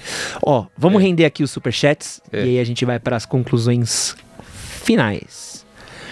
É. Tem uma. Aqui o Yuri Rangel fez uma doação de 5 reais e perguntou: tem uma grande dificuldade de combinar cores nas roupas. Uhum. Sempre uso preto e branco. Tem alguma dica de combinar cores? Abraço pra vocês e equipes. Tem uma dica rápida aí de combinar Show de roupa? bola. Cara, eu acho que tem algumas dicas, né? Mas vamos lá, rapidamente, assim que eu me vem assim na, na memória agora, é você investir em cores é, coringa, que eu falo, pra base do seu visual. Então nós temos preto, branco, marrom, né? Tons terrosos, azul marinho e cinza. E você consegue conversar essas cores muito facilmente com outras cores que você queira usar. Então você entra com vermelho com preto, entra com vermelho com azul marinho, entra com vermelho com tons terrosos. Você vai conseguir uma facilidade muito grande de combinação. Tô falando muito rápido? Acho que não. Não, tá bom. E usar em curtos períodos de tempo também é uma coisa muito bacana. Então, pô, eu queria usar uma roupa. Começar a usar roupas coloridas, por exemplo. Começa a usar de boa. Para eventos curtos no seu, na sua rotina, entendeu? Vou sair para almoçar e depois eu volto para casa. Pô, vai com uma roupa diferenciada. Vai com alguma coisa diferenciada, entendeu? E começa a usar isso em curtos períodos de tempo para você ir ganhando confiança e adapta adaptação com aquilo. Eu fiz isso muito na minha vida. Quando eu comecei a usar bota, eu colocava para curtos períodos de tempo, sacou? Vou sair para almoçar, coloca a bota. Vou não sei, eh, coloca a bota. Já vou voltar para casa. Agora se eu ia ficar para uma festa que ia demorar muito tempo, ia trabalhar e tudo mais, eu não ia de bota ainda, Aham. entendeu? Até eu ganhar A confiança. não é doido? Depois de um tempo que você vai usando a parada, você parece que. A primeira vez que você. pô- Mano, parece o Ronald McDonald. É. Tá ligado? Tipo, eu não tô acostumado com isso. Depois, com o tempo, pegando referência, vendo outras pessoas usarem e sentindo o produto, você vai acostumando. Então isso é, acho que é importante. Então investir em cores coringas para a base do seu visual, para você ter uma facilidade muito grande em ter outras combinações e possibilidades e curtos período de tempo. Acho que são duas dicas legais aí Boa, pra excelentes ele, dicas. É, pra ele usar no dia a dia. É, uma dica boa pro cara testar também, Hum. brincar com color blocking. Acho sempre legal. Legal. Se pegar uma cor um pouco mais forte, uma É. cor um pouco mais leve, uma É. cor não sei o quê. Tem, e tá muito em alta também agora, você vai ver em C&A, Bal, um monte de marca lançando coisas. Às vezes é... Você pode começar com cores mais simples, um azul, cinza, um, um roxo. Roxo já é um pouco mais além. Mas um vermelho. Você É. consegue fazer umas brincadeiras com umas Um cores verde. um verde, bacana. super rápido, É, um verde é. mais escuro, um verde mais claro em cima. Dá pra você fazer. E estude paleta de cores de desenho, ajuda É. muito. Temos aqui um superchat de 11 reais do querido Guilherme Ó. Pereira. É de Coloral, me mandem produtos para mim mostrar. É de Coloral. Oi, Gui. Oi, Me oi. mandem produtos para eu mostrar meu trabalho. Arroba vem com gui.e. Meus tra- meu parabéns pelo trabalho de vocês, são referência pra muitos homens brasileiros. Aí, Yogi. Obrigado, mas eu não entendi o que ele quer. Ele ele, quer, que a gente mande os recebidos pra ele? Ele quer que mande os seus produtos da sua marca pra ele e mostrar o que ele pode ah, fazer. tá. Tipo, entendi. Aí, ele tá sendo cara de pau com a gente. Ele tá sendo cara de pau com a gente através do superchat. Gênio, achei gênio. Gênio. Aí, ó. Estou hora. sem nenhum produto no momento. Manda e-mail posso- pra nós aí, vamos conversar aqui. Posso mandar a Thalita pra vocês. Mas é uma boa Tá também. vendendo os bonés ainda, mano? Cara, por incrível que pareça, acabou? a gente tem uma leve inteira de então, você boné. tinha comentado comigo. Tá parada até hoje porque a gente tá com tanta coisa pra fazer. Mas vai desenrolar em breve. Ah, um dia, né? Show, show. Tem, tem 100 bonés parados na minha casa Aí, que é pra vender. E não e eu não, não ainda. vendi porque eu não tenho como mandar. E o Entendi. último produto que a gente fez, eu quase infartei a Thalita, eu quase infartei o Wesley, eu quase infartei. É, essa coisa de ter marca, de ter trabalho pessoal é, é, é É doido, doideira. é doido. Eu quero ver aqui se eu fiz quase todas as perguntas que eu queria fazer Tá. pra você. Tem algumas que ficaram de fora. Enquanto ele, enquanto você tá vendo aí, caderninho, a gente foi viajar um dia pra galera agora e a gente ficou no mesmo quarto. Excelente. Excelente. Vou poder matar com essa no- história. A gente falou no outro podcast, mas essa história É. era maravilhosa. Acho que uma das fotos mais curtidas no meu Instagram Foi a é a foto que cabelo? eu postei com você de uns 5 anos atrás. Sim, sim. Cinco nada, velho. Acho que tem mais aquela foto. 2014. 2014. É, Foi mais ou menos já. por aí que a gente viajou junto, né? É, Foi uma é. viagem do. Conta a Foi história, essa história é 2016. maravilhosa. Do Boticário. É, pra que gente a encerrar. Foi. A gente história. foi pra um evento juntos. Bom, pra começar, é só um parênteses entre, entre essa viagem. Em 2014, a viagem que me fez largar o, o emprego formal e acho que a viagem que fez Foi a mesma que me fez- Foi a mesma e eu sentei na frente dele. No jantar a gente começou, a gente se conheceu ali, né? Começou a trocar ideia ali e aí depois é. Você sabia dessa foi. história daí? A, É. a viagem que fez a gente que eu fiz eu largar o meu trampo pra tocar o manual, É, foi uma viagem que fui eu, Coloral, uma galera que uma galera trabalhava dos- com, dos homens. Com conteúdo pro público masculino. E tinha muita gente que era muito profissional, É. que era a galera, tipo, tinha o M, É. da época do Hype, né? Uhum. Que o M, nossa, o M. Tinha o Guilherme do, do Papo. Tinha uma galera que era intocável, assim, que eram os Uhum. E tinha os caras que caras. estavam começando, né? E tinha o Zé Pereba, que era nós. Os doidos. Os doidinhos que era. Mano, eu tive que, tive que pegar horário extra no trampo. E aí a gente trocou ideia. Eu lembro que eu saí daquilo lá e falou, mano, se aqueles malucos conseguem, eu consigo também. É. Foi muito doido, porque aconteceu comigo, com você e com o Daniel. Uma É, galera saiu muito. E foi uma excelente viada. Foi, foi uma viagem de quem? Foi. Foi, Foi Honda. Honda. E foi um dia de viagem. Foi tipo uma viagem meio marcante, assim. Em Floripa, né? A gente Floripa. dormiu lá e já voltou É, na manhã já seguinte. voltou no dia manhã seguinte. E, aí foi- me fez a viagem que me fez, que mudou minha vida. A minha também. Porque aí foi onde conheci a galera e falou, ah, acho que rola, né, mano? Vamos aí. Foi a mesma, foi a mesma coisa. A, gente teve a mesma. Esse é, doido. é muito absurdo isso. É, Que a gente, é. a gente, os dois, começou a trabalhar. Teve o mesmo. Doido, né? E não sei explicar, porque não teve um mega papo. É, é. Não, teve a gente tava nada. jantando, né? E trocamos ideia ali. Ah, mano, você tá saindo do seu trampo, tô pensando, pá, pá, pá, pá, pá. E aí foi que foi.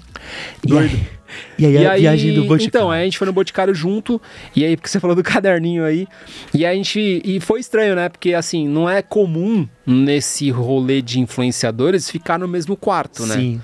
Porque, pô, geralmente você não conhece ali a galera e tudo mais. E aí nesse dia, tipo, dividiram os quartos, né? E eu fiquei com o Ed. E aí. Nossa, essas várias histórias, né, mano? Enfim, e só história. tinha, só tinha homem, né? Não foi essa viagem? Que foi? Eu não lembro. Não, acho que essa tinha Essa as foi as minas. também, né? Tanto... Ih, desculpa, Siri. Eita. Não quero. Hey Siri. Até porque essa tava minha. Ah, é verdade, ex- verdade, verdade, verdade. Foi a outra que foi só os É. homens. Mas enfim, aí a gente colou, a gente ficou no mesmo quarto. Aham. E aí eu lembro que eu durmo cedo, né? Pra Na caralho. época eu dormia cedo Gente, já. coloral. Mano, insuportável viajar cedo. Cedo pra caralho. Aí eu dormi, eu falei, Ed, eu vou dormir, você se importa? Aí você falou, não, mano, pode dormir de boa. aí eu lembro que alguma coisa no meio da noite tava fazendo um barulho, né, Eu- mano? Não, não pode falar, É, pode, pode falar, uns gemidos meio altos. Alguém. Porque assistiu o hotel só pra gente. Que isso era tipo É, terça-feira. O hotel é, tava vazio é. tinha só essa galera. Só a galera do evento. Alguém se pegou Uhum. e aí um começaram grito- a transar. É. É que tava? Loucamente. Tipo, É, loucamente. é. Tipo, tava um bagulho. Eu falei assim, mano, o bagulho deve estar bom. Porque E aí tá me acordou. Tipo, três da manhã, assim. E aí eu, eu vi, eu tava virado pra. Eu lembro, eu tava virado pra janela. E aí, quando eu virei pra cá, eu vi você no caderninho. Aí eu falei, mano, você tá escutando isso, velho? Aí você falou, tô. Aí eu falei, nossa, mano, me acordou. E aí eu falei pra você, mano, o que tá fazendo, velho? Você falou, mano, tô desenhando. Tô, tipo, Tá fazendo roteiro. paradas, é, é. No caderninho, assim. Aí eu achei curioso. Porque, tipo, você usa o caderninho pra tudo, né? E eu lembro que nessa viagem a gente fez um perfume, não foi? Ou Foi. foi na outra? Foi, foi. né? Não lembro. Ah, cara, a gente fez tantas viagens pro Enfim, Boticário já. aí você fez, é, a gente fez um perfume e aí eu lembro que você desenhou Aham. o- no seu perfume o rótulo, Sim, não foi? sim, acho que sim. desenhou até no meu depois. Eu falei, mano, faz um desenho pra mim. É, acho lá. que foi, acho que foi. Uma parada assim. Sim. Doido, né? É, o Coloral nessa época. E aí eu quero falar a minha versão desse. Vai falar do cabelo, que eu acordei Mano, mais cedo, blá, blá. Eu, eu, É. eu- Thalita morou comigo um tempo. Ela sabe o zumbi que eu sou. É. Eu vou dormir às vezes, tipo, três da manhã. Tipo, três da manhã eu tô trampando, às vezes. que é Sim, meu, sim. meu melhor horário pra trabalhar, assim. Eu tô de- de- escrevendo, É, que desenhando. foi acontecendo nesse dia. É, Exatamente. Exato. Eu, sou, eu sou isso, desde que eu tenho 15 anos. Sim. Meu pai fala assim, que desde que eu sou criança, eu sou um inferno, porque eu não durmo, trabalho de madrugada, Sim. odeio acordar cedo, eu sou isso. Enfim, quando era minha irmã falando comigo, falou, mano, tu acorda cedo? Eu falei, não, não acordo cedo. Odeio acordar cedo, odeio que acorda cedo. Pra mim, quem fala de acordar em 5 da manhã tinha que morrer em praça pública, ser chicoteado. Detesto acordar cedo.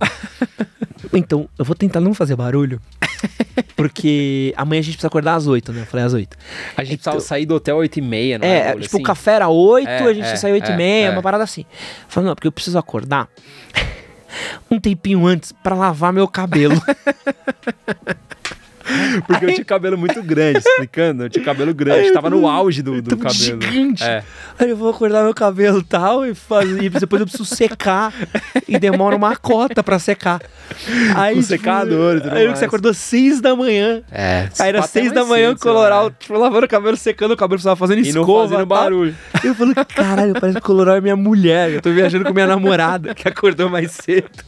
Doido. Hoje que eu não tenho cabelo, acordo. Mano, seis da manhã eu gravo vídeo, sabia? Deus Te me livre. você já. Deus me livre. Que, que, Seis da manhã tô que gravando. bem velho. sacarão na sua vida. Se, se eu fosse seu namorado, eu ia te odiar, velho. Não, ela não acorda, ela acorda umas nove, dez. Ah, pô, Aí ela fica no quarto e eu. Minha namorada é essa, minha namorada tá trabalhando pra China. É. Acorda Cedão. cedo pra caralho. Eu não consigo nem. Meu Deus. Raciocinar. Nem falar comigo. Ah, eu gosto. Só sai da cama e vai embora. Tentando encostar em mim, me deixa dormir. Graças a Deus ela tem um sono pesado, mano. Porque eu gravo, eu grito, faço um monte de coisa de manhã. Você escutou? Não. Então tá bom, ótimo. Mano, quero falar aqui que, que prazer encerrar com essa história, compartilhar mais, mano, mais essa história aqui do podcast Da com hora você. demais. É, pô, quantos anos que a gente tá se trombando já? Uns sete, uns sete- oito? Desde 2014, mano. Desde Faz 2014. 2000, ah, 7, 8 anos. Mano, que, que vem um mais Da hora 7, demais, 8 anos né? pela frente pra gente poder contar resenha, trocar história, É trocar isso. ideia com a galera. E ó, vocês falam, hoje, quanto tempo deu de podcast aí? Duas horas e pouco já. Duas horas e pouco? Falei que ia ser rapidinho. Ah, né? não foi, né? Mas tudo bem, é porque, mano, quando a gente junta, a gente troca muita ideia. E o Ed fala bastante também, tá? Hum. Mano. Vocês acham que o Ed fala bastante ou não? Sim, né? Não, isso que eu Meu tô pai, quando te censurado. conheceu, Ah. é, meu pai, quando te conheceu, ele falou, nossa, ele fala bem, né? Lembra Caralho. no Allianz? Meu tio fala de você até hoje. É, do jogo lá do Marcos? Do jogo do Marcos. Pode crer. Que, Que você não foi. Que eu não fui. Aliás, isso é uma coisa que eu faço muito, assim, eu tento... Não ir. Não, não. eu, se puder, não foi nada. Mano, mas era jogar bola com o Marcos e com o Veloso, e você não foi. Mas posso falar qual que foi a fita? É, é. Eu recebi o convite. Uhum. E na época eu tava fazendo um curso. E, e foi um e curso era no me- mesmo horário, assim. Era no mesmo horário. E foi um curso que me trouxe muitos frutos pra Tá, minha carreira, tá, assim. tá. E eu sou muito focado na minha carreira. Uhum. Tipo, eu gosto muito do Marcos, muito fã do Palmeiras e tal, mas eu gosto de dinheiro, gosto de carreira, Sim, sim. tudo mais. Sempre, sempre gostei. E eu falei assim, pô, recebi esse convite, não vou poder ir. Uhum. E eu falei assim, e eu tento muito dividir as coisas que eu ganho com as pessoas que eu gosto. Sim, sim. Eu falei, cara, entre eu não ir e mandar meu tio, que é muito fã do Palmeiras, eu vou Vou mandar, mandar o meu tio. tio. E aí meu tio falou assim, meu, meu tio não entendia nada. nada de evento. Então eu falei, meu tio, eu falei, tio, ó, surgiu uma oportunidade de você jogar bola com o Marcos do Palmeiras. e o tio falou, não, não pode ser. Eu falei, não, É sério. tio, surgiu uma oportunidade e tal, você vai jogar com ele. Não, mas o que, que eu tenho que pagar? O que, que eu tenho que fazer? Ele falou, não, você só vai representando a gente e, tudo joga. mais, e joga. Aí ele foi. Uhum. E ele trombou você e tal. E meu tio, sim. meu tio é o maloqueirinho interno meu, vem do meu tio. É isso, assim. O maluco, meu tio era da mancha. Meu tio corria de carro, Nossa, em racha, pirado, arrancado. pirado, Meu tio ficou louco. É. Meu tio ficou louco. E o que o meu tio queria muito? E pensa, meu tio indo no evento. E esses eventos é só a galera É. arrumadinha, É. a galera que entende das coisas, a galera todo mundo falou, por favor, obrigado. E meu tio, que trabalha em fábrica. Meu tio é louco, amo meu tio. Beijo, tio Du. E meu tio Du virou e falou assim: Puta, Edmir, então, esse pau fez uma merda quando ele voltou. Aí eu falei: Que merda que você fez, tio? Ele, então, cara. Ah, eu fui lá no evento e tal. Pô, trombei lá o Foguinho, né? A galera até perguntou se a gente era irmão, né? Porque ele era ruivo também, também era ruivo. É. Pô, Foguinho pega muito no gol. Foguinho. Ele é o Foguinho, Foguinho, menino ruivo, ruivo, ruivo. Eu nunca lembro que você é ruivo, não sei porquê. Eu fui ruivo, ele é o tal do Colorado, lá, o Colorado. Ah, o Coloral, ele, é, é. ruivinho, gente boa, ficou trocando ideia comigo e tal. Aí, pô, jogamos bola com o Marcos, né? O Marcos pegou no gol, na linha e tal, legal. Eu falei, pô, legal, né, tio? Ele, então, mas eu fiz uma merda, fiz uma merda, espero que não tenha te queimado. Eu falei, pô, o que, que você fez? Não, então, fui pro jogo, né? Eu joguei, eu falei, pô, o Edil me botou aqui. Queria muito levar uma coisa pra ele de presente, né? E aí eu falei o quê? Pô, vou pegar alguma coisa pro Marcos assinar. Uhum. E eu vi umas bolas lá que a galera tava jogando no jogo e Sim, a bola foi pro canto. Aí eu roubei a bola. Enfiei a bola na mala, Nossa, velho. guardei a bola, fui numa loja que tinha lá, comprei duas luvas, pedi pro Marcos assinar uma luva Uhum. pra mim, uma luva pro seu outro tio, meu, tio- meu tio Paulo. Sim. Então, ó, super bonito. Ele assinou, um, tá, a luva direita tá na casa do meu tio Du, Uhum. a luva esquerda tá no tio Paulo. E aí eu dei a bola pro Marcos autografar. E eu vi que o Marcos fez uma cara meio de estranho e ele autografou a bola. É. E aí eu fui embora, tal, fui pro churrasco, comi, troquei ideia É. com o Foguinho, troquei ideia com todo mundo tal. Na hora de ir embora, me deram um kit com umas roupas e uma bola autografada. Aí eu falei isso, eu falei, mano, todo mundo pegou a bola. Chegou com duas bolas autografadas em casa. Nossa senhora, velho. Uma que ele roubou. Meu Deus. E esse é o ambiente familiar de onde eu venho, tá? Várias histórias, cara, várias histórias. Tem até que a gente quase quebrou a taça da Champions, mas enfim, outro dia a gente Enfim, conta. um dia a gente, cara, a gente É. quase quebrou a taça É, da foi. Champions. A taça original. a Nossa gente quase quebrou a senhora, taça original da Champions. Suave demais. No futebol com o Deco, que eu dei um rolinho O do Deco. Deco, Fred. No primeiro desafio É. que o Fred ganhou dos Desimpedidos. Enfim, Brasil. Outra essa é a a minha relação conta. com o Leonardo Coloral. Coloral, fala aí onde é que o Brasil pode te encontrar. Machou Moda, digita no Google, no YouTube, no Instagram, blog Machou Moda. E Coloral Machou Moda agora, não é mais December. A gente mudou. louco, Coloral mudou? Machou Moda, é. E é isso no Instagram. E tamo aí. Machou Moda e manda bala. Fechado. E pra vocês, até semana que vem. Uma boa semana pra vocês. Quem aproveitou o feriado aproveitou. Quem não Sim, aproveitou, Isso aí. tem mais quatro horinhas aí até acabar o Aí, dia. ó. Tamo Beijo. junto. Tchau. Valeu.